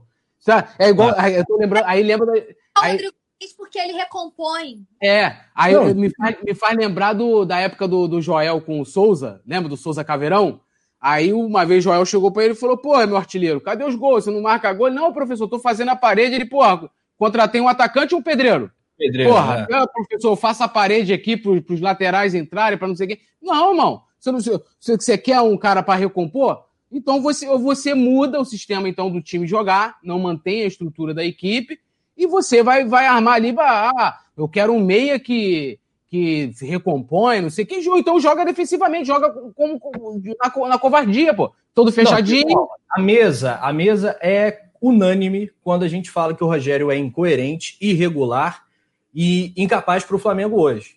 E ele teve a sorte de começar num grande, foi para Fortaleza, depois foi para outro grande, aí vai para Fortaleza de novo e vem para outro grande. Agora, quando ele sair do Flamengo, se ele continuar desse jeito, nesse pique, ele vai cair para baixo. Vai para outro né? grande, Rafa, porque, porque há o corporativismo. Né? Mas não vai, ter, não vai, ter, um elenco como ele teve, não vai ter. Não, vai, não vai ter, mas você vê. Vai médio, vai para um. Luxemburgo, Luxemburgo era. É, é, pô, nego já dava como morto, fez um trabalhinho no Vasco, assim de, de, nada.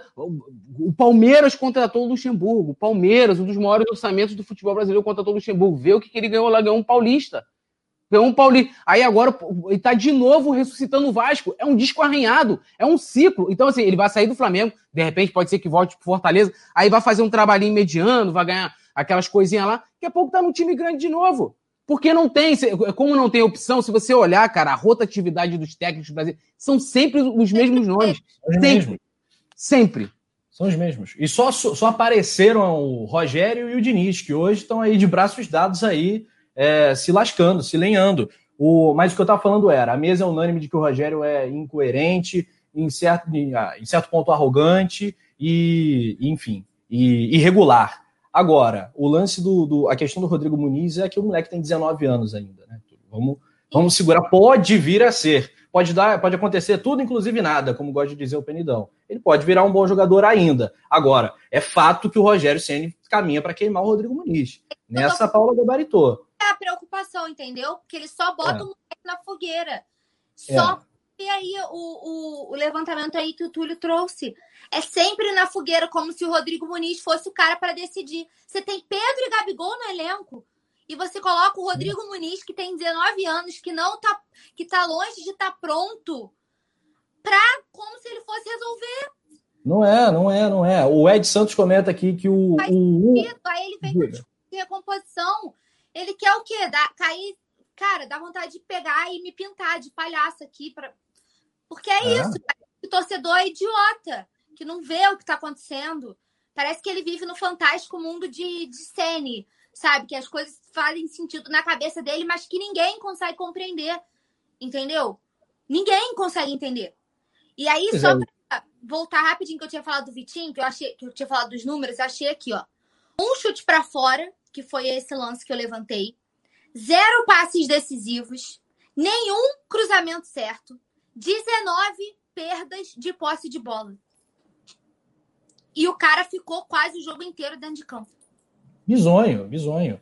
O Ed Santos Ele, lembra ele que o- faz o mesmo com o Everton Ribeiro. É, o Flamengo ainda foi salvo pelo Hugo ontem. Várias vezes o Túlio fez grandes, grandíssimas defesas. Com o pé, o Hugo ainda é um problema. Agora, defendendo, o cara é muito brabo e não teve, não teve culpa no gol, né, Túlio, nos dois gols. É assim, eu, eu acho que não, cara. Eu acho que não. Acho que não teve culpa, não. Poderia ter sido demais se não fossem as defesas milagrosas que ele fez, né? Ah, Teve É. uma defesa ali que ele, ele pega ele- ele no contrapé, assim, que, meu irmão, E é, teve ali é de- também que ele pegou duas, assim, em Sim, foi também, teve esse lance também. Então, assim, é um goleiro, é um moleque que ele tem um futuro gigantesco aí, papo de nível Europa, seleção brasileira aí daqui a uns anos. Que, lógico, tem que trabalhar essa questão aí de recomposição de bola, né, de, de recuo, trabalho com os pés e tal, mas é algo que pode ser trabalhado, pode ser é, melhorado, né, com treino diário nisso. Não sei, não sei se fazem esse tipo de trabalho com ele lá é, no Flamengo hoje. E, e poderia ter sido demais, cara. É, é, é, assim, o que, o que, se a gente for olhar friamente, eu estava vendo o Juliano falando notícias, o, né, o Flamengo não, não conseguia de- é, oferecer perigo de fato. Ele, por muito tempo, ele, ele consegue dominar as ações da partida, ele consegue ter mais posse de bola, ele toca, ele cria boas jogadas, mas não consegue finalizar. Isso é um defeito que já vem da época do Domi. Era um problema. Quando conseguia encaixar, assim como co- encaixou contra o Goiás, né? Mesmo a gente contando com a sorte, o gol do Arrascaeta e o, o terceiro, o terceiro gol foi o gol do Gabigol, com o passe do Bruno Henrique, é, é, contra o Palmeiras, né? Que aí você teve um lance ali na área que o Pedro da assistência, teve o, o gol contra ali, mas o, o Arrascaeta poderia tranquilamente ter feito aquele gol. Então, assim, quando encaixa, quando o Flamengo, porque futebol é um negócio que, assim, às vezes você tem uma oportunidade no jogo, irmão, pegar e fazer. Tum, você pegou, recebeu, ainda mais com o time, o Atlético Paranaense é muito pior do que o Atlético Paranaense de 2019. Muito, mas muito pior. Perdeu Muito- metade do time, né? Inclusive É. o Léo Pereira pro Flamengo, né? Sim, Perdeu metade do o time. time é horrível. O Flamengo do Domi ganhou do, do, do Atlético Paranaense. Então, assim, é um time que vai jogar atrás, que vai explorar contra-ataques. Você já sabe como que o time vai se portar. Não vai jogar igual o Palmeiras, de igual para igual, que vai oferecer espaços, que vai, que vai te dar a possibilidade de você jogar também. E o Flamengo não consegue ser inteligente. Por isso que quando o Diego pega uma bola, por mais que ele finalize mal, você tem que elogiar. Você fala assim, pô, o cara pelo menos tá chutando. Pelo menos tá chutando. E, e, e aí fica assim, parece, eu fico parecendo disco arranhado, porque toda transmissão eu falo disso. Precisa, a Rafa fala, tudo que o Flamengo precisa. Falo, Rafa, precisa chutar. Precisa- ó, a gente tem 60 e tantos por cento de posse de bola, não sei o quê. Chega toda hora, queria... O, o outro problema do lado direito, você vê, o, o Everton Ribeiro, de novo, não teve a liberdade que teve no jogo contra o Palmeiras. Né, de cair mais por dentro, de poder fazer jogadas. E eh, essa coisa de botar ele direcionado na- só na, na ponta prejudica ele. E você pode reparar que ele jogava muito assim em, em 2000 2018 também, né? Então, assim, enquanto ele jogar dessa forma, cara, o cara vai se prejudicar. E aí, por, por tabela, prejudica o Isla. E se vocês repararem, o Isla, eu falei isso ontem, o Isla, quando o Flamengo tá, tá atacando, o Flamengo defende com três, com três na linha da defesa, que aí ontem estava ficando Felipe Luiz, é, Felipe Luiz, Arão e Gustavo Henrique e Arão, Isso. e o, o Isla virava ponta. Pra quê? Justamente para poder ajudar o Everton Ribeiro. Ele vira o ponta e o, e o Everton Ribeiro o quê? Corta para dentro. Quantos gols a gente já viu o Everton Ribeiro fazer? Vem, recebe a bola, corta por dentro e finaliza. Um monte. Dificilmente você vê agora o Everton Ribeiro fazendo isso porque não tem toda hora tenta ir lá para dentro para cruzar para fazer chuveirinho. Ou então não consegue nem dar sequência nas jogadas. Então, assim, o Rogério coloca também, arma o time, que você claramente vê. Contra o Palmeiras não foi assim.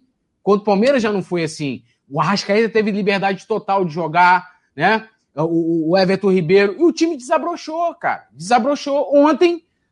Entendeu? É aquilo, convicções, cara. Você tá vendo. É tipo alguém chega pra você e fala assim: ó, para de ser cabeça dura, vê isso aqui assim, assim. Vai. O cara não, não quer, ele quer, não, ele não dá o braço a torcer. Justamente isso faz parte dessa. Acho que é um traço realmente da personalidade dele, por isso que lá que o Milton Leite falou que ele era chato pra caramba. Não falou isso não, tá? Ele não falou isso não. É, não foi caramba. Mas é isso, cara. Eu comentava com a produção ontem. O Anderson tá aqui, minha testemunha. Falei assim, cara, esse jogo é muito ruim de narrar, muito difícil. A galera que acompanha o jogo no Coluna sabe, parece que eu e Túlio, a gente bebe um litro de energético antes da partida, a gente fica lá loucão, pulando, quicando, Túlio bota óculos, dança e tal. Cara, o Flamengo não chuta, bicho. Que raiva que dá. Não tem a emoção. Para quem tá assistindo o jogo, é, a emoção é muito menor. O Flamengo fica ciscando, girando, toca e tal. Aí um chuveirinho aleatório. Tal. Cara, muito chato. Voltando pro chat, rapidamente. Lembrando, galera, apesar do momento, é legal você dar o like para ajudar o Coluna do Fla, também se inscrever se não tiver inscrito, jogar naquele grupo de WhatsApp para a resenha mais rubro-negra da internet. Um, o Rivaldo Soares falando, o Braz dormindo. Parabéns para ele. Dois estagiários jogamos o ano fora. É, o, o, Rogério é o tampão do tampão, né? Porque o Domi não era a preferência. A preferência era Jardim, Carvalhal, como a gente colocou aqui. Inúmeras. É. Se eu não me engano, o Jardim tá livre. No tá, mercado. Tá, tá livre no mercado. Tá livre no mercado. Que o Flamengo tá, como o Túlio falou, né? O Flamengo não sabe o que faz. Tá esperando o quê mais? Não é possível que o Flamengo não esteja no mercado, né? Não é possível que o Flamengo não esteja no mercado. Mas o quê? esperando o time terminar de, de, de desandar tudo no Brasileirão, perder ah. a classificação direta para a Libertadores, o Flamengo está esperando mais o quê? Porque o Jardim está aí, né? Se a gente fala que o, o Galhardo é meio fora da realidade em questão de valores, o Jardim é mais acessível, como já foi sondado da hum. outra vez. É, não é barato, mas o Galhardo realmente é, é um absurdo. Aí, né? aí Eu... a gente vai voltar para aquele pensamento de pensar no futebol brasileiro, aí a gente cai naquele debate lá do começo que a gente estava falando, que é um ciclo vicioso da rotatividade de Lucha, Abel, Dorival. E, Os de sempre. Né? Mas, é, é, e, e, hoje eu vi isso. Eu não, não sei se é. Desculpa te interromper, Paulinho. Eu não sei se é verdade que o Rogério ganha aí por perto de um milhão. Ele é a comissão. Não sei se é, eu, eu acho que não. Acho uma comissão, uma comissão, não sei se. É. Ah, mas mesmo assim, pô, você vai pagar um milhão no, no Ceni, que começou ontem, é loucura. Se o Flamengo tá pagando perto disso para ele, é, é, loucura, na minha opinião. É, é, e assim, e esses caras não são baratos, cara. Você vai pegar um Dorivalzinho da vida, é 700, 800 pontos. O bom custa caro, gente. O barato sai caro. A gente tá Isso. aquele ditado. Não dá para o Flamengo ficar pensando nessa mentalidade de tipo assim, ah, vou focar. Cara, não existe. No mercado brasileiro não tem.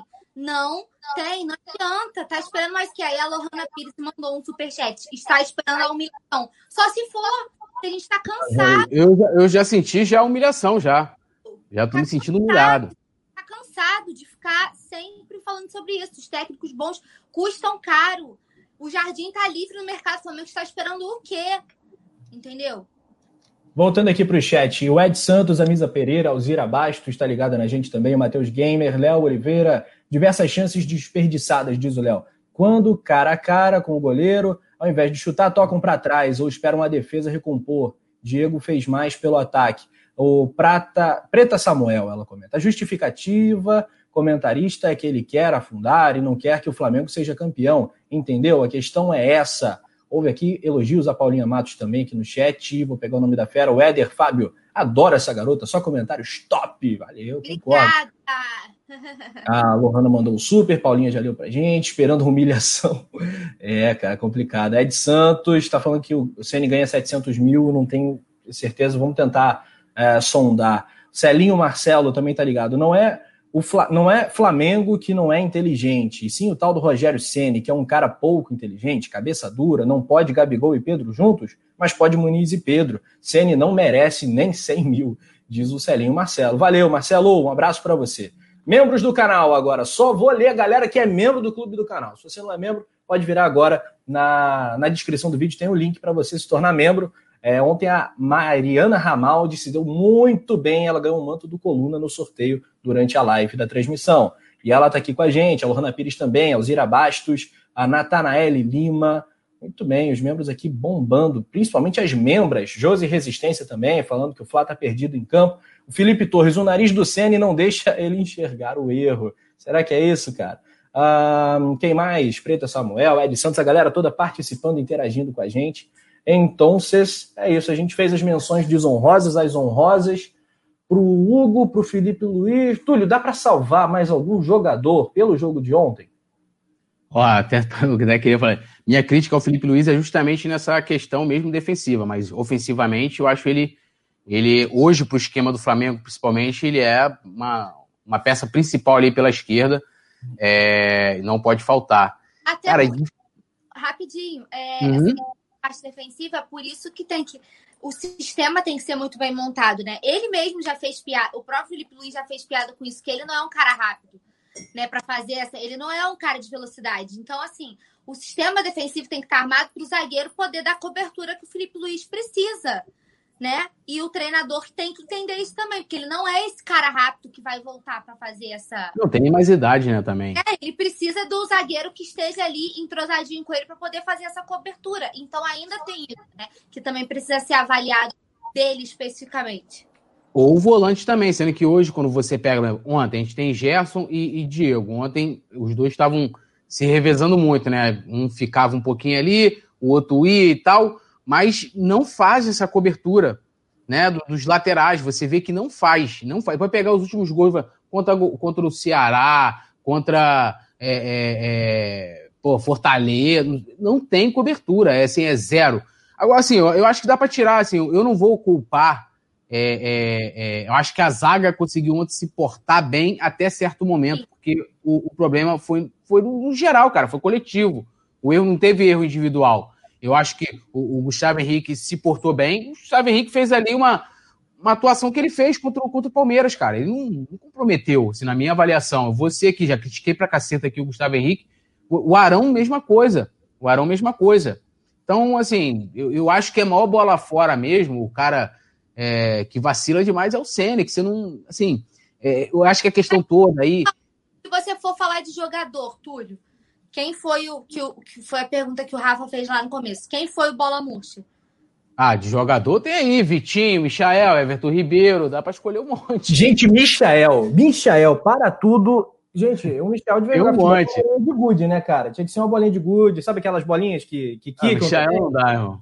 Bicho, a bola de futebol é um problema pro Michael, né, cara? Michael é, é assim, cara, assim, eu fico com pena, porque assim, eu não, eu não quero pegar no pé do Michael, mas é que, cara, ele, ele não consegue ele não errar, ele consegue fazer é, coisas bizonhas, entendeu? Tipo, são coisas assim surreais, você vê o cara. É, e é sempre a mesma jogada, parece que ele não tem, ele não tem uma.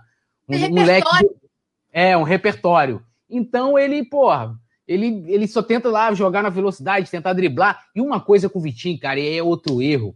Porque assim, é, é, eu falei isso ontem e vou repetir aqui. Você olha ali pro lado esquerdo do Flamengo, se você reparar, é onde o Flamengo mais cria que é, que é a triangulação. Arrascaeta, Bruno Henrique e Felipe Luiz, né? Quando você coloca o Vitinho, qual é a maior característica do Vitinho? Jogar em velocidade.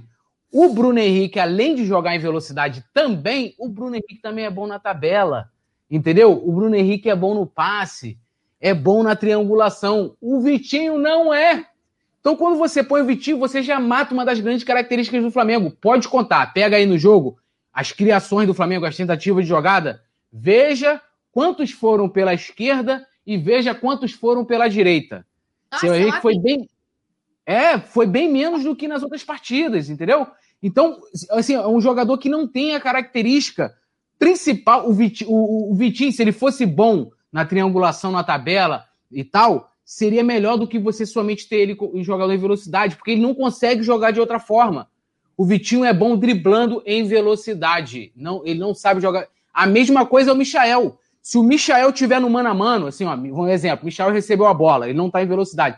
Ele for partir no mano a mano, ele vai perder. Se ele não perder para o primeiro marcador, ele perde para quem tiver na cobertura. Só é bom em velocidade. Você pode ver que os melhores momentos do, do Michael no Flamengo foram assim, com o Jorge Jesus no início, no Campeonato Carioca ainda, chegou a marcar uns golzinhos e tal, jogando dessa forma. Contra-ataque, o passe que ele deu pro Gabigol, naquele gol contra o Santos lá, gente ganhou de 1 a 0 né? Um passe dele. Mesma coisa, o Flamengo jogou um contra-ataque, velocidade, ele tocou pro Gabigol, o Gabigol fez o gol.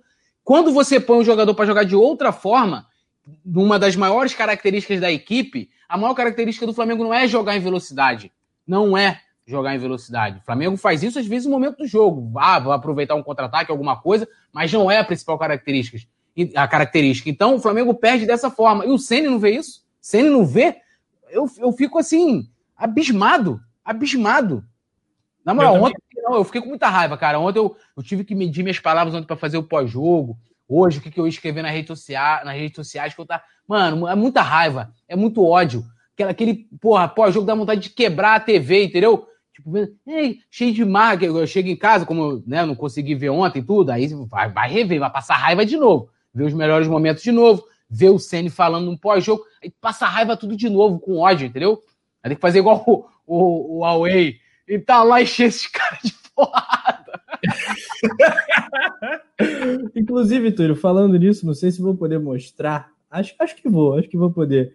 Eu fiz uma zoeira aqui, que é o, o Túlio. Eu fiz o Túlio Xuxa, né? Mandei no grupo de membros. Lendo, mas Túlio... é daquele jeito mesmo. Lendo, lendo os comentários, quando pega, pega aqueles sobrenomes difíceis, né? É daquele é, jeito. Eu fiz o Túlio Rambo também, né, cara? Que o Túlio Rambo. o Túlio é, rapaziada. Bicho pega. Eu tô, tô, tô com corpo másculo, né? Pá, cheio de músculo e tal. Ah, é. E a gente falou aqui do, do Michael. É o seguinte, teve notícia nova, né, nessa segunda-feira, porque o Flamengo tinha é, combinado, né, com o Goiás o seguinte modelo, né, quatro parcelas de valores diferentes. A primeira, 2 milhões e meio de euros, a segunda, 1 milhão e 400, a terceira, essa, que é do dia 25 de janeiro, prevista para esse dia o pagamento, 2 milhões e meio de euros que o Flamengo deveria pagar hoje. A, a informação trazida, é, apurada pelo Vene Casagrande, do jornal O Dia, é de que o Flamengo Goiás tem aí um andamento amigável nessa negociação. O Flamengo vai pagar uma parte desses 2 milhões e meio na quarta-feira e outra daqui a 15 dias. Essa é a informação. Foi lá direto da fonte, conversou com o presidente do Goiás, o Paulo Pinheiro. Então, parece aí que vai conseguir contornar, mas enfim, essa é a notícia sobre o pagamento do Michael, né, Túlio? Eu já estava vendo já outros tipos de notícia, né? Dizendo que o Goiás, pelo, pelo fato também de estar passando necessidade financeira, é, não ia aceitar, quer, quer receber o valor integral, ia fazer valer o contrato, porque tem a multa de 20% caso o Flamengo atrase a parcela. O Flamengo já renegociou a outra parcela. É, assim, cara, complicado, né? E aí a gente vê o dinheiro indo pelo ralo, né? Uma grana. É, inclusive a parcela, se não me engano, acho que era de 2 milhões e meio de euros, né? O Flamengo quer pagar, se não me engano, 1 milhão, 1 milhão e meio de euros. Eles não querem aceitar de forma alguma. É um momento delicado. Aí tem que entrar aí a grande lábia do Braz aí, entendeu? Para negociar. Ou o Flamengo, de repente, vender, negociar o Michael e, e usar esse dinheiro para poder quitar o que deve ainda ao Goiás e perder, cara. Perder o investimento. Infelizmente, é, foi uma aposta errada e aí vamos dar nome aos bois, indicação do Jesus, né? Ah, viu o cara lá fazer, jogar bem contra o Flamengo é, é, e aí se encantou, não entendi, eu não entendi. É, eu, sinceramente, assim, do, das contratações que o Flamengo trouxe no início do ano, é, do, do, Pedro Rocha, do Gustavo Henrique, do Léo Pereira, a do Michel foi a que menos me, tipo, ah, ó, não sei o quê, foi que menos. O Gustavo Henrique foi a mais cara, né? Tirando o é. Pedro, né, foi depois foi a mais cara. É, do, o, é, do, do, Gustavo Henrique eu gostei, porque ele tinha ido bem no, no, no Santos. No Léo Pereira, Léo Pereira eu não contrataria, é, porque foi lá comemorar de bagulho de cheirinho, então, meu irmão, quer comemorar, não sou contra comemorar não, mas eu, eu não contrataria. Então você vai fazer o cheirinho lá no Atlético.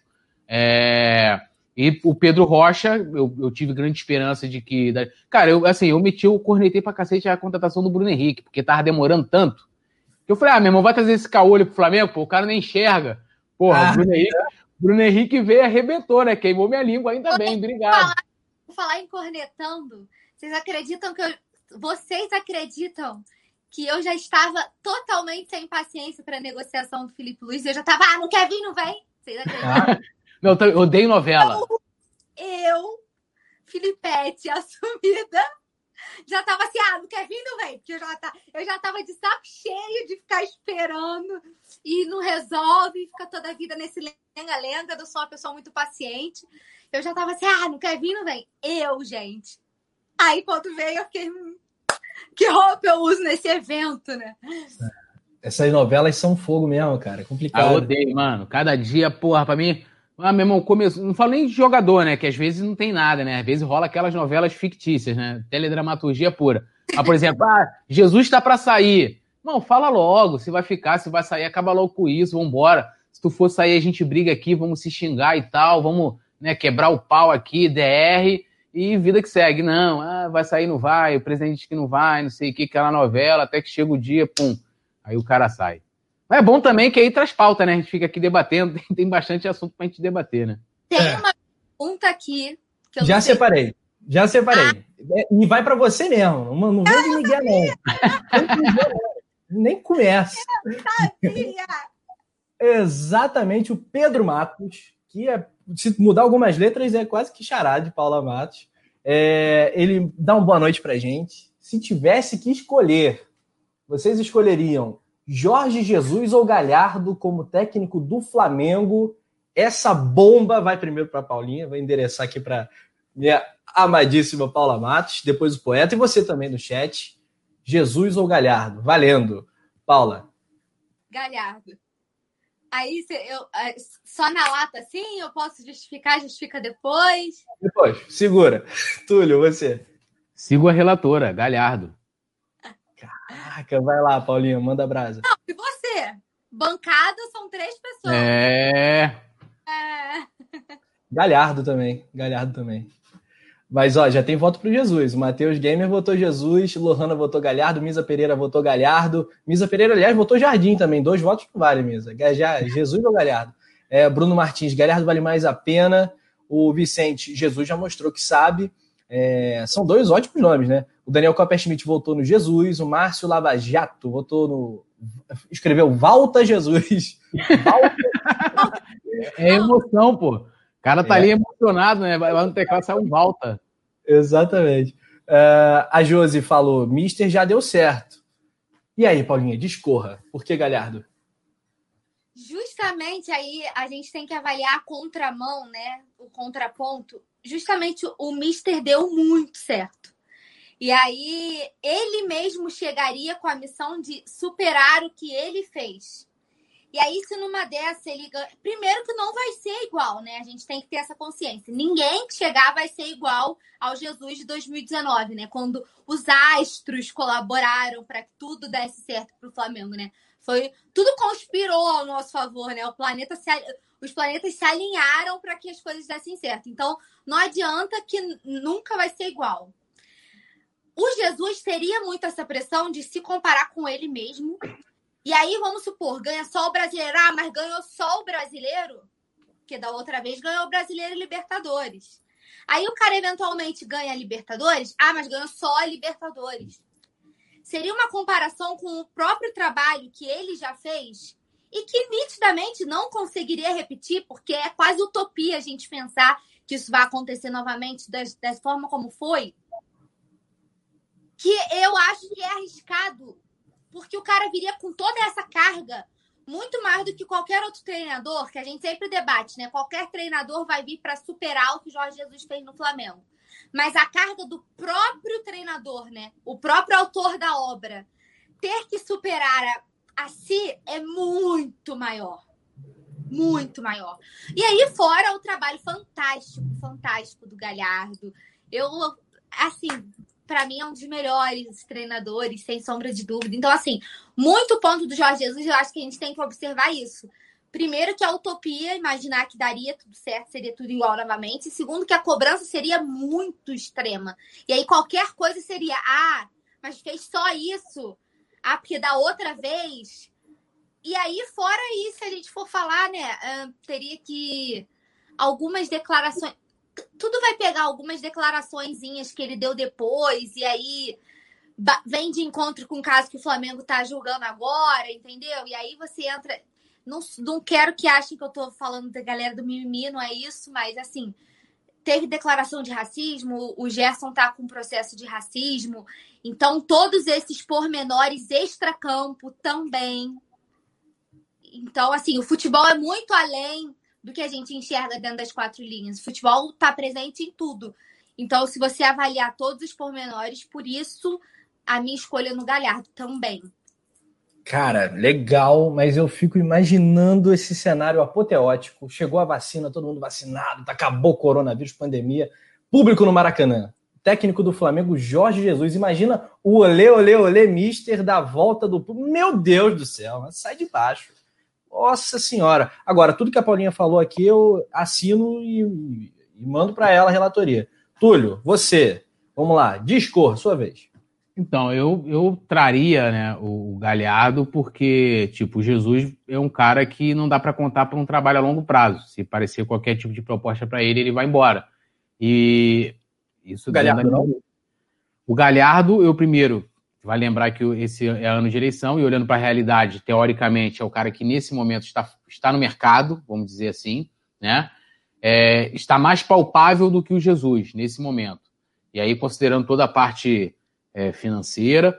Eu ofereceria para ele um contrato até o final do ano, né, é, para ele trabalhar, é, e depois eu veria ali, sendo da atual diretoria, acredito que se não for o Landim, vai ter um outro candidato indicado por ele, para conversar depois com a, com a oposição para poder fazer um contrato a longo prazo e firmaria dentro desse contrato um bônus bem milionário para o Galhardo fazer com que o Flamengo seja é, hegemônico no futebol sul-americano. Aí uns 3, 4 anos, e aí depois ele ir embora, entendeu? Dá a chave do ninho pro cara, ele. Não, deixa, de, carta branca, irmão, você tem carta branca para você fazer o que você quiser, mas de é. início, por questões eleitorais, eu vou ter que fazer um contrato com você até o final do ano, né?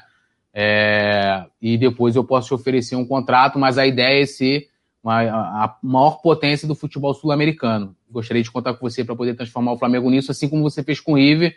Você participou da reestruturação do River, todo ano chega, é, e aí firmaria um contrato, e aí, claro, né, cláusula de, de rescisão ali, bonitinho, papapá, e colocaria um bônus bonito, até para ele dar uma aliviada no salário, a ser, sei lá, três vezes campeão da Libertadores em cinco anos. Dá lá uns 40, 50 milhões na mão dele depois ver se ele não vai querer. O James Leal Borges, ele comenta aqui pra gente. O problema seria darem tempo para o Galhardo trabalhar em paz. Duvido que nesse futebol imediatista não iriam querer resultados em um ou dois meses. Duvido que daria certo. Cara, tem que ver para onde a seta aponta também, né? O Rogério Ceni está há dois meses no Flamengo. Dois meses e cinco dias, se não me engano. A gente vê essa regularidade na irregularidade, né? É um trabalho tão maluco, tão, tem coisas tão indefensáveis no trabalho. Não, mas, mas eu acho, o, o Rafa, assim, é tudo também, por isso que a, a, comunicação, a comunicação, ela é importante em tudo, né? Claro. Então, então assim, é, muitas vezes o tanto dirigente, político, ele toma decisões e não comunica, e não se comunica. Assim, vamos lá, é, vou perguntar aqui para vocês, por que, que o Flamengo contratou o Rogério Ceni? Você não tem, por quê? Ah, ele veio para ganhar a Libertadores, veio para ganhar a Copa do Brasil. Era o que cabia no bolso, uma sua resposta rápida e tal, tampão. Então, então assim, é, é, é, não tem. Qual é o, o planejamento para o Rogério sair no Flamengo? Não tem. Porque assim, se você fala assim, olha, gente, já, já até falei isso aqui, se o Rogério é um treinador em formação, a gente vai dar tempo para ele trabalhar. Então, assim, independente dos resultados a curto prazo, o Rogério vai ser mantido, ganhando, perdendo, né? É, é isso. Eu a é palavra decepcionante. Eu acho que o Flamengo imaginava isso, que ele poderia dar resultado, né?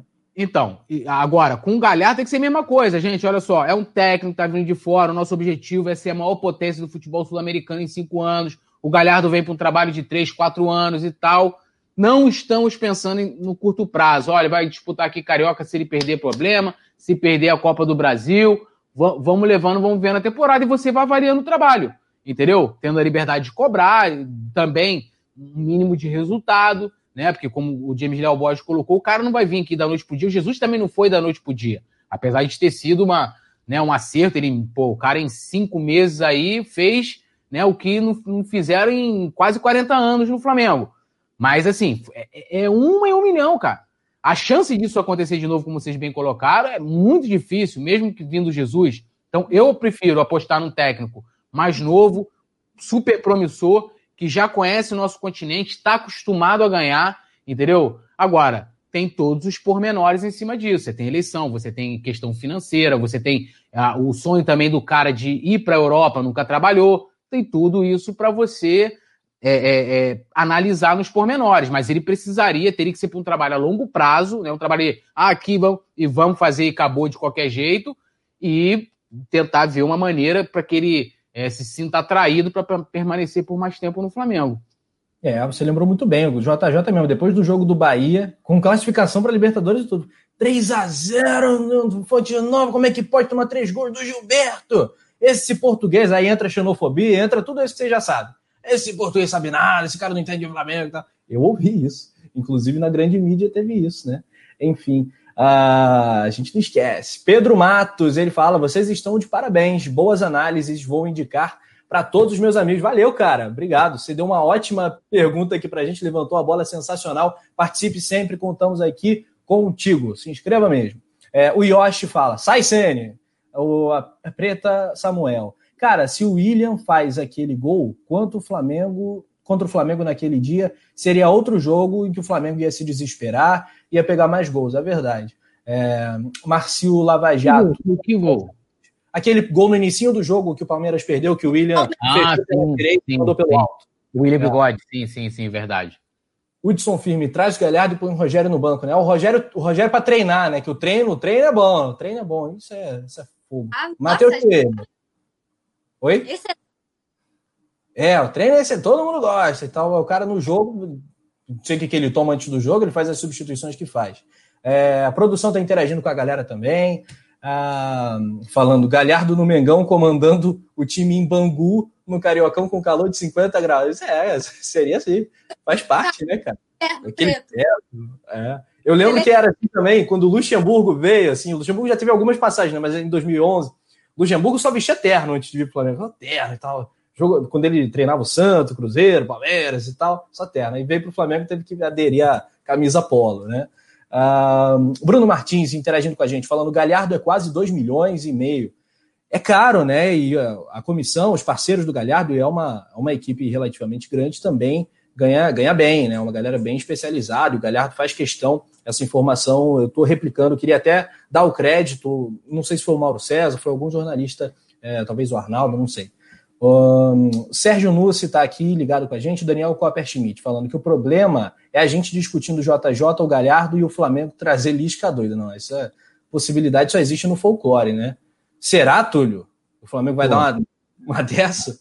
Aí o Simon ficaria feliz, né? Simon se amarra no Lisca doido, né? O Simon gosta do Givanildo e do Cara, Lisca doido. É, o, o, Lisca, ele tem, tem, um problema que o Lisca tem uma personalidade complicada. O Lisca não, dar, não, duraria uma semana no Flamengo. É prepotente também, se acha, aquela coisa toda. Ele é, é de fato, é um técnico para times medianos aí, Fortaleza, Ceará, os timezinhos que ele treina lá, faz aquele bom trabalho, vira mito lá. É o caminho do Rogério se não mudar o pensamento, vai ser esse, vai virar um novo Zé Ricardo aí que treina Vasco, Botafogo, não sei o quê, Barbieri, é um Goiás, é não sei quem, Bragantino, não vai sair disso, entendeu? A diferença é que o Rogério tem um puta nome no meio, né? Então, para ele facilita, né? É, você, você não está contratando só o Rogério, você está contratando o Rogério Senna, ídolo de São Paulo, um dos maiores, é, o goleiro artilheiro, o goleiro que mais. Está contratando tudo, toda, toda esse, essa embalagem né, em cima de um, de um treinador. A mesma, como foi o Doni. O Domi também teve muito daquilo, estamos contratando o auxiliar do Guardiola, né? É, e, e, e, aí eu, tipo assim, eu sempre achei muito pouco para trazer, né? Tipo, você não pode pegar um cara, porque o cara é, trabalhou com o Guardiola para vir para o Flamengo, de repente, numa outra época, isso poderia ter uma maior importância. Hoje, zero. Depois de Jesus, zero importância. Entendeu? Tinha que ser um cara. Ah, não, ó, o cara trabalhou com Guardiola, já teve trabalhos assim em tal lugar, já, pô, já teve uma experiência em time grande. Não, as experiências do Domi foram todos em times da, da Catalunha. Né? Tanto que ele foi importantíssimo. É, tanto que ele foi importantíssimo quando o, o, o Guardiola assumiu o Barcelona B, que tem aquele, aqueles campeonatos lá é, é menores, né? E ele ajudou muito o, o. Porque ele só joga só em lugar, meu irmão, é sinistro, né? Aqueles campos horríveis, tu vai puta interior e tal. E ele ajudou muito o Guardiola ali, muito mesmo, porque ele já tinha disputado aqueles campeonatos ali. Então ele já sabia, já conhecia. Mas a única experiência ali, a maior experiência dele antes do Flamengo foi o New York City, que não dá para comparar, um local que não tem futebol como o seu centro no esporte, que o esporte é visto, o futebol é visto ainda de uma outra maneira, ainda está em processo de evolução. É, assim, mu muito aposta mesmo, assim. Como o Sene também. É, então, é o tampão, porque o Jesus foi, fez uma trairagem com o Flamengo, né? Pulou do barco, é, com lá com seus argumentos, enfim, mas pulou do barco. E aí o Domi foi o tampão, e o Sene o tampão do tampão. O James Leal Borges manda um comentário aqui pra gente falando que o, o Barbieri faz um excelente trabalho no Red Bull. O Barbieri teve um, um primeiro semestre no Flamengo 2018 fantástico, né? Na época que o Paquetá estava voando. Então, mas eu acho que a gente tem que medir isso aí. Bom, o que é um bom trabalho no Red Bull Bragantino? O que é um bom trabalho no Fortaleza? É ganhar uma é. Copa do Nordeste? É ganhar o, o, o campeonato estadual? Então, assim, isso é, bom, régua, né, é, isso é bom o suficiente para o Flamengo? Eu não estou querendo desmerecer o trabalho, não. Eu acho que quando a gente vai botar o sarrafo para o Flamengo, é outra coisa. Entendeu? Então, então é, é, é aquilo. Eu até trouxe aqui, no, depois daquele jogo com o Ceará, falando lá do Gordiola, do técnico do Ceará. O cara, por exemplo, cansou de ganhar o Ceni no Fortaleza. Por que, que ele nunca foi é, especulado nas grandes equipes? Porque ele, além dele ser gordo, aí, ali também fala desse aspecto físico e tal, e porque ele não tem o nome do Ceni. Então ele não vai ser especulado nas grandes equipes, né? O, o é o Guto, né? Guto, Guto Ferreira. Guto Ferreira. Não vai ser é lá, gordinho, bonachudo e tal. Vai ficar ali, vai trabalhar em Ceará, não sei o quê, papapá. O cara tem números na confronto direto com o Rogério melhor do que o Rogério, pô. Então, assim, mas é o suficiente para treinar o Flamengo? Vamos, vamos nos perguntar, pô. Acho que é isso. A partir do momento, Barbieri é bom. Pra... Eu não acho que eu não acho que é. Ele pode fazer um bom trabalho para nível Bragantino, que não tem a cobrança que tem no Flamengo, que não tem que jogar como tem que o Flamengo. O Flamengo não só tem que vencer, o Flamengo tem que convencer. Ainda Sim. tem isso. Você ganha de 1 a 0 não sei o quê, pô, mas o time jogou mal. Às vezes a gente tem que ficar ligado, né? Gente, vamos pegar os aspectos positivos, vencemos. Porque a gente quer que vença e deixou de bola. Essa é a cobrança aqui, é time grande, irmão. Gigante é assim. Ah, fala Frank Lampard, tá, tá de brincadeira.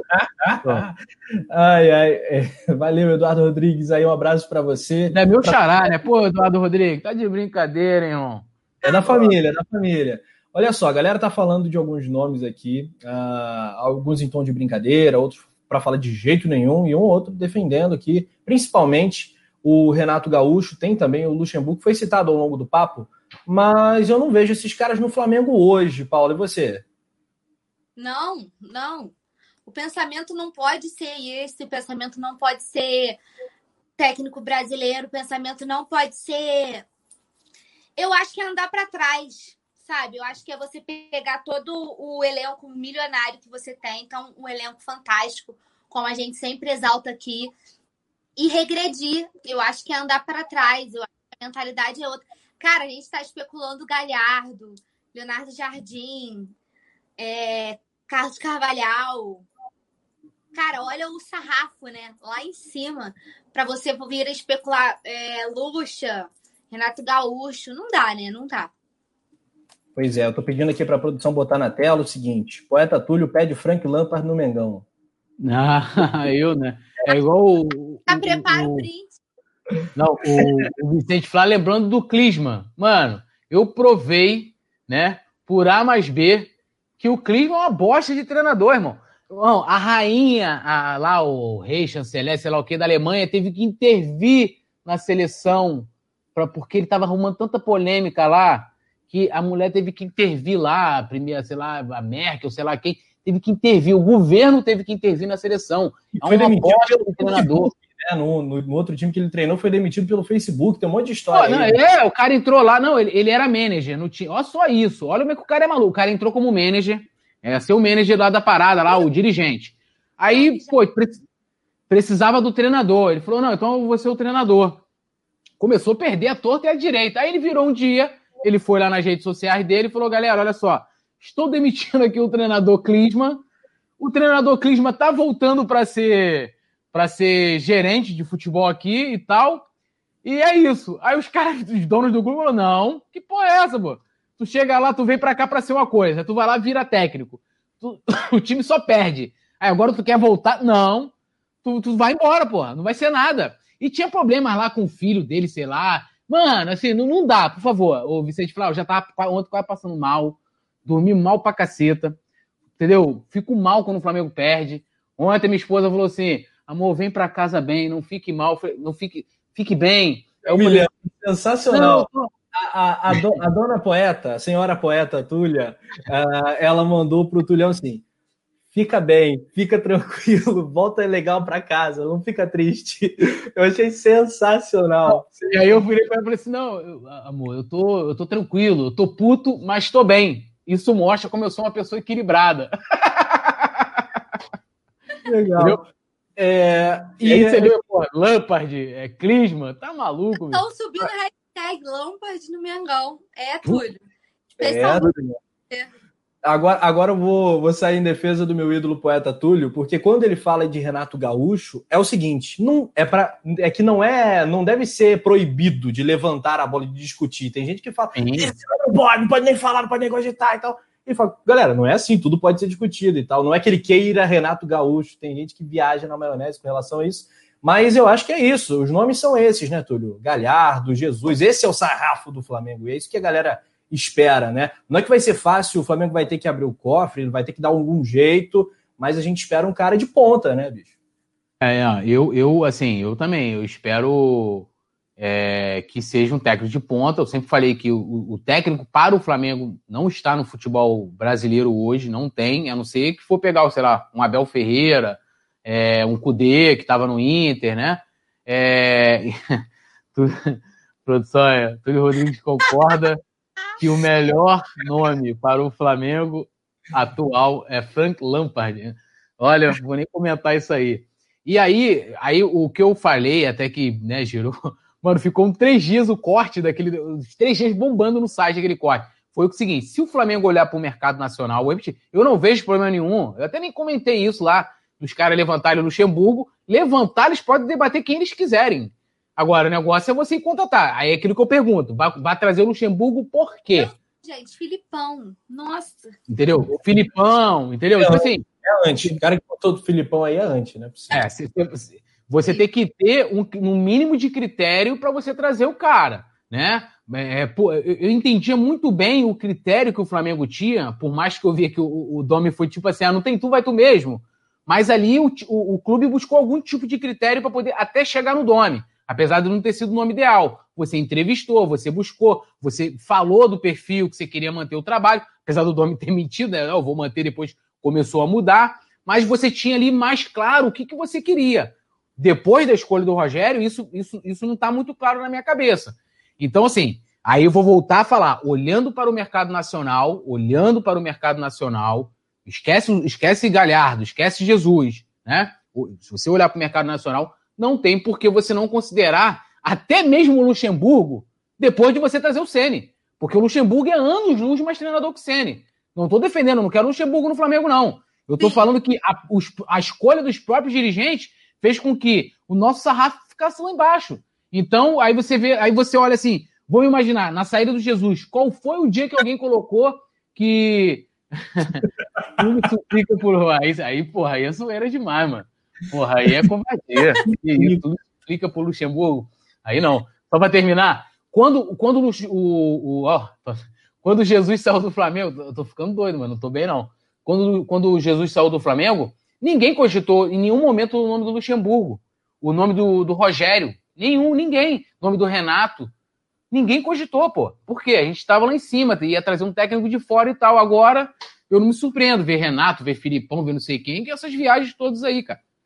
É e vamos combinar, hein? O fato de ser ano de eleição vai contar muito. Demais, demais, demais. É, vai ter eleição para. É triênio, né? Para o próximo triênio, 22, 23, 24, a eleição vai ser no final de 2021. É, rapaziada, prepara que vai, vai vir chumbo quente, que o negócio vai ficar complicado.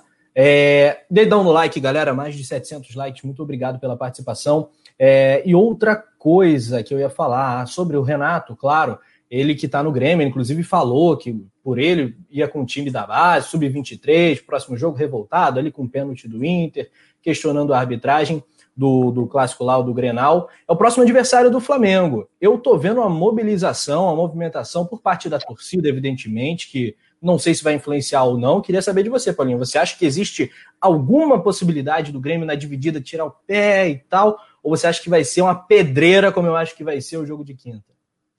Eu não acho que existe a possibilidade de tirar o pé, não.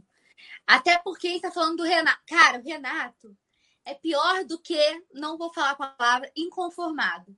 Porque o cara não supera. Sabe aquela pessoa que não supera? Toda vez que tem oportunidade, ele vê, ah, porque 200 milhões em contratação, porque isso, porque aquilo. Eu acho que ele ainda tá meio engasgado daquele 5 a 0 sabe? Eu, Paula, não acho que o Renato vai entregar. Não acho mesmo. Acho que vai ser um ele jogo. Ele tá jogando. Ele tá jogando. Rapaz, eu vou dizer para vocês o que é o Renato. Renato é aquele cara, tipo assim, ó, ele perdeu a namorada pra um cara muito rico, é o amor da vida dele. É entendeu? isso. Essa aí ele tá, é, aí ele tá vendo lá no Instagram, chega assim no Instagram, tá lá o, o amor, o amor dele assim, ó, lá no, no, no iate, Bahamas, entendeu? Aí ele também, né?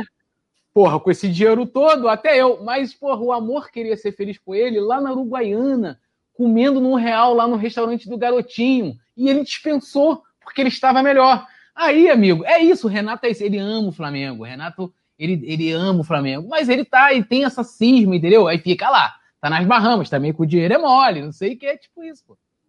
É isso. Eu tô ficando depressivo que... aqui, ó. Acho que não. Como é que é? Acho que não entregam. Acho que não. Também acho que não. Vai ser muito difícil, cara. Eu acho que se perder aí, sai da briga, até se empatar, fica complicado, né? O Flamengo é um jogo adiado, adiado da rodada 23, é, que vai ser realizado nessa quinta-feira, às 20 horas, com transmissão do Coluna do Fla. Aí o Inter só joga no domingo. A distância que está de 7 pode virar para quatro pontos. E é a distância real, com todo mundo aqui parado. Flamengo e Inter, pelo menos, igualando o número de jogos, né? Todo mundo com 32. É, muito bem. E aí, poeta Túlio, como é que você espera esse, esse reencontro do Renato Gaúcho com a sua com o seu flerte antigo? Cara, assim, eu, eu, eu, eu tava adorando que eu tava vendo que eles iam colocar um time né, reserva né, nesse momento. É até preocupante, até, imagina a gente perder para o time, o time de transição, assim que eles estão chamando, né? Transição, sacanagem. Time de transição do Grêmio, né? Eu preferia que, preferiria que eles colocassem essa equipe. E acho que, pô, os caras, os torcedores de Grêmio devem fazer esse lobby lá, vai querer ver o Internacional campeão. Pô, tá de sacanagem, né? Brincadeira. Apoio, Como é que é que você fala? Eu vibro e apoio. eu vibro e eu apoio. Entrega Grêmio. Aqui, Ai, ó, Thiago Larusso, aqui, ó. Entrega Túlio, Grêmio.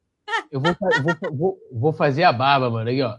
ó o, Túlio, tá o, Thiago, o Túlio tá a cara do Michael. Pô, vou me matar, mano. Nossa, Hã? Deixa eu ver aqui. Falaram que o Rafa é a cara do Bruno Gissoni, o ator. Quem é Bruno Gissoni? a produção abriu aí o departamento do Vapo Vapo do Coluna tá on agora. O Dida Rubro Negro, que tá ligado no Facebook do canal, tá falando. Muito bom o canal, perdão, Facebook do Coluna do Fla, né? A página do Coluna, que é gigantesca, mais de meio milhão no Face. Quando eu vi, eu falei: caraca, a galera tá chegando junto no Facebook também. E a gente também tá ao vivo no Twitter. Então, galera do Face, um abraço, obrigado, Dida Rubro Negro pela moral. E que moral! Obrigado aí pelo elogio. O João Marcelo, que também está no Face, quer o Leonardo Jardim como técnico do Mengão. Nádia Rosa tá falando 5-1. 5-1. É, Flamengo e Grêmio. É, lembra o 5, né? Túlio, Flamengo e Grêmio já decidiram o Campeonato Brasileiro. Flamengo e Grêmio já jogaram semifinal de Libertadores, final de Copa do Brasil. É um puta clássico, né, cara? Um mega jogo. É, o gramado de lá é bom, as condições vão ser boas. Eu espero que seja um jogaço e que dê Mengão, né? Independente do Grêmio né? jogar, jogar sério, enfim. Eu acho que vai jogar sério, volto a dizer. Acho que não vai ter essa de entregar, não. Ah, isso aí para jogador não tem, né? Isso aí, pô, chegar lá, ser, é, o, o, Vicente Flá lembrou muito bem que foi o Vicente Flá em 2009, acho que não facilitaram, né? Aquele jogo, ah, vai pro time reserva, e a torcida pedindo para entregar, né? A torcida pedindo para entregar pro título não ir pro Inter, e existe uma fantasia, né, cara? As pessoas falam, ah, mas é. o Grêmio entregou. me entregou o cacete, meu. Foi um jogo difícil pra caramba. Porra, não, pô. A gente... É, bizarro. Não, aí cê, vamos botar assim, você pega, porra, os moleques estão lá esperando uma oportunidade, vai ser, ó, você vai entrar contra o Flamengo, um jogo que tá todo mundo vendo, porque interessa na briga pelo título, o cara não vai jogar sério. Claro que vai, pô, vai jogar sério. Entendeu? Eu acho que é a questão de você botar um time de transição, um time reserva alternativo que seja, é que é mais fraco teoricamente mais fraco, a gente indo com a nossa base, né? Ainda mais que a gente vai ter de volta o, o, o, o Gerson, o Bruno Henrique. Então, assim, eu preferia. É, mas é sempre um grande clássico, é um jogo que eu gosto muito de vencer, né, cara? Eu lembro, assim, quando eu comecei a torcer, é, é, acompanhar jogos, assim, pela TV, Sávio arrebentando a cambada com a vida do Grêmio. Sofremos também algumas vezes nas mãos deles também na Copa do Brasil, mas sempre foi um grande jogo. E o Flamengo, vai lembrar, né? Aí o histórico recente, histórico antigo, nos momentos de decisão, só dá Mengão. É final de Campeonato Brasileiro, é, mata-mata é, em Copa do Brasil, Libertadores, tudo nosso. Paulinha Matos, qual Flamengo e Grêmio você gosta mais? O de 2009 ou o de 2019? Ih, rapaz, de 2019 foi muito inesquecível, né? Pô, mas é, é, é, é tá alto, porque assim, as, as circunstâncias do Flamengo Grêmio de 2009 foram absurdas, né? Os dois têm a sua pitada especial, mas tiver que escolher o de 2019. Legal. Cara, em 2009 o Flamengo estava na fila de 17 anos, né, cara, sem brasileiro. 17 anos sem o brasileirão. Ai, foi ah, muito importante, que isso. Foi demais, foi demais. Foi. E foi a festa mais linda que eu já vi da torcida do Flamengo naquele Maraca, né? O Maraca pós-Pan-Americano, né? A partir de 2007 tal, que foi até essa reforma da Copa do Mundo. É, foi a festa mais bacana que eu vi, que foi, foi lindo demais.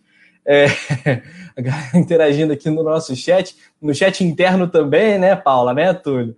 Ah, o Márcio Lava Jato tá falando, Rogério Senna vai cair contra o Grêmio. É, Natanael Lima tá ligadinho aqui no Coluna do Fla também. Nádia Rosa, Pedro Laruso. Eu apoio. Fibra. o Eider, Eider Pereira Rodrigues. Com esse treinador vai perder, vai perder mesmo.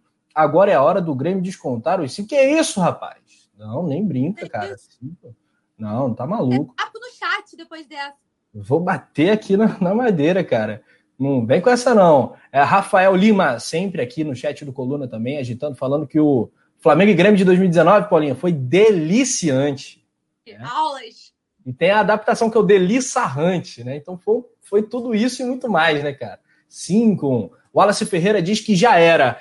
Paula Matos, o título brasileiro foi pro ralo ou você ainda tem alguma esperança do Octa Campeonato sair em fevereiro de 2020? Rafa, você sempre joga a mão no meu colo, né? Incrível, cara, incrível. É, como torcedora, óbvio que eu acredito até o final.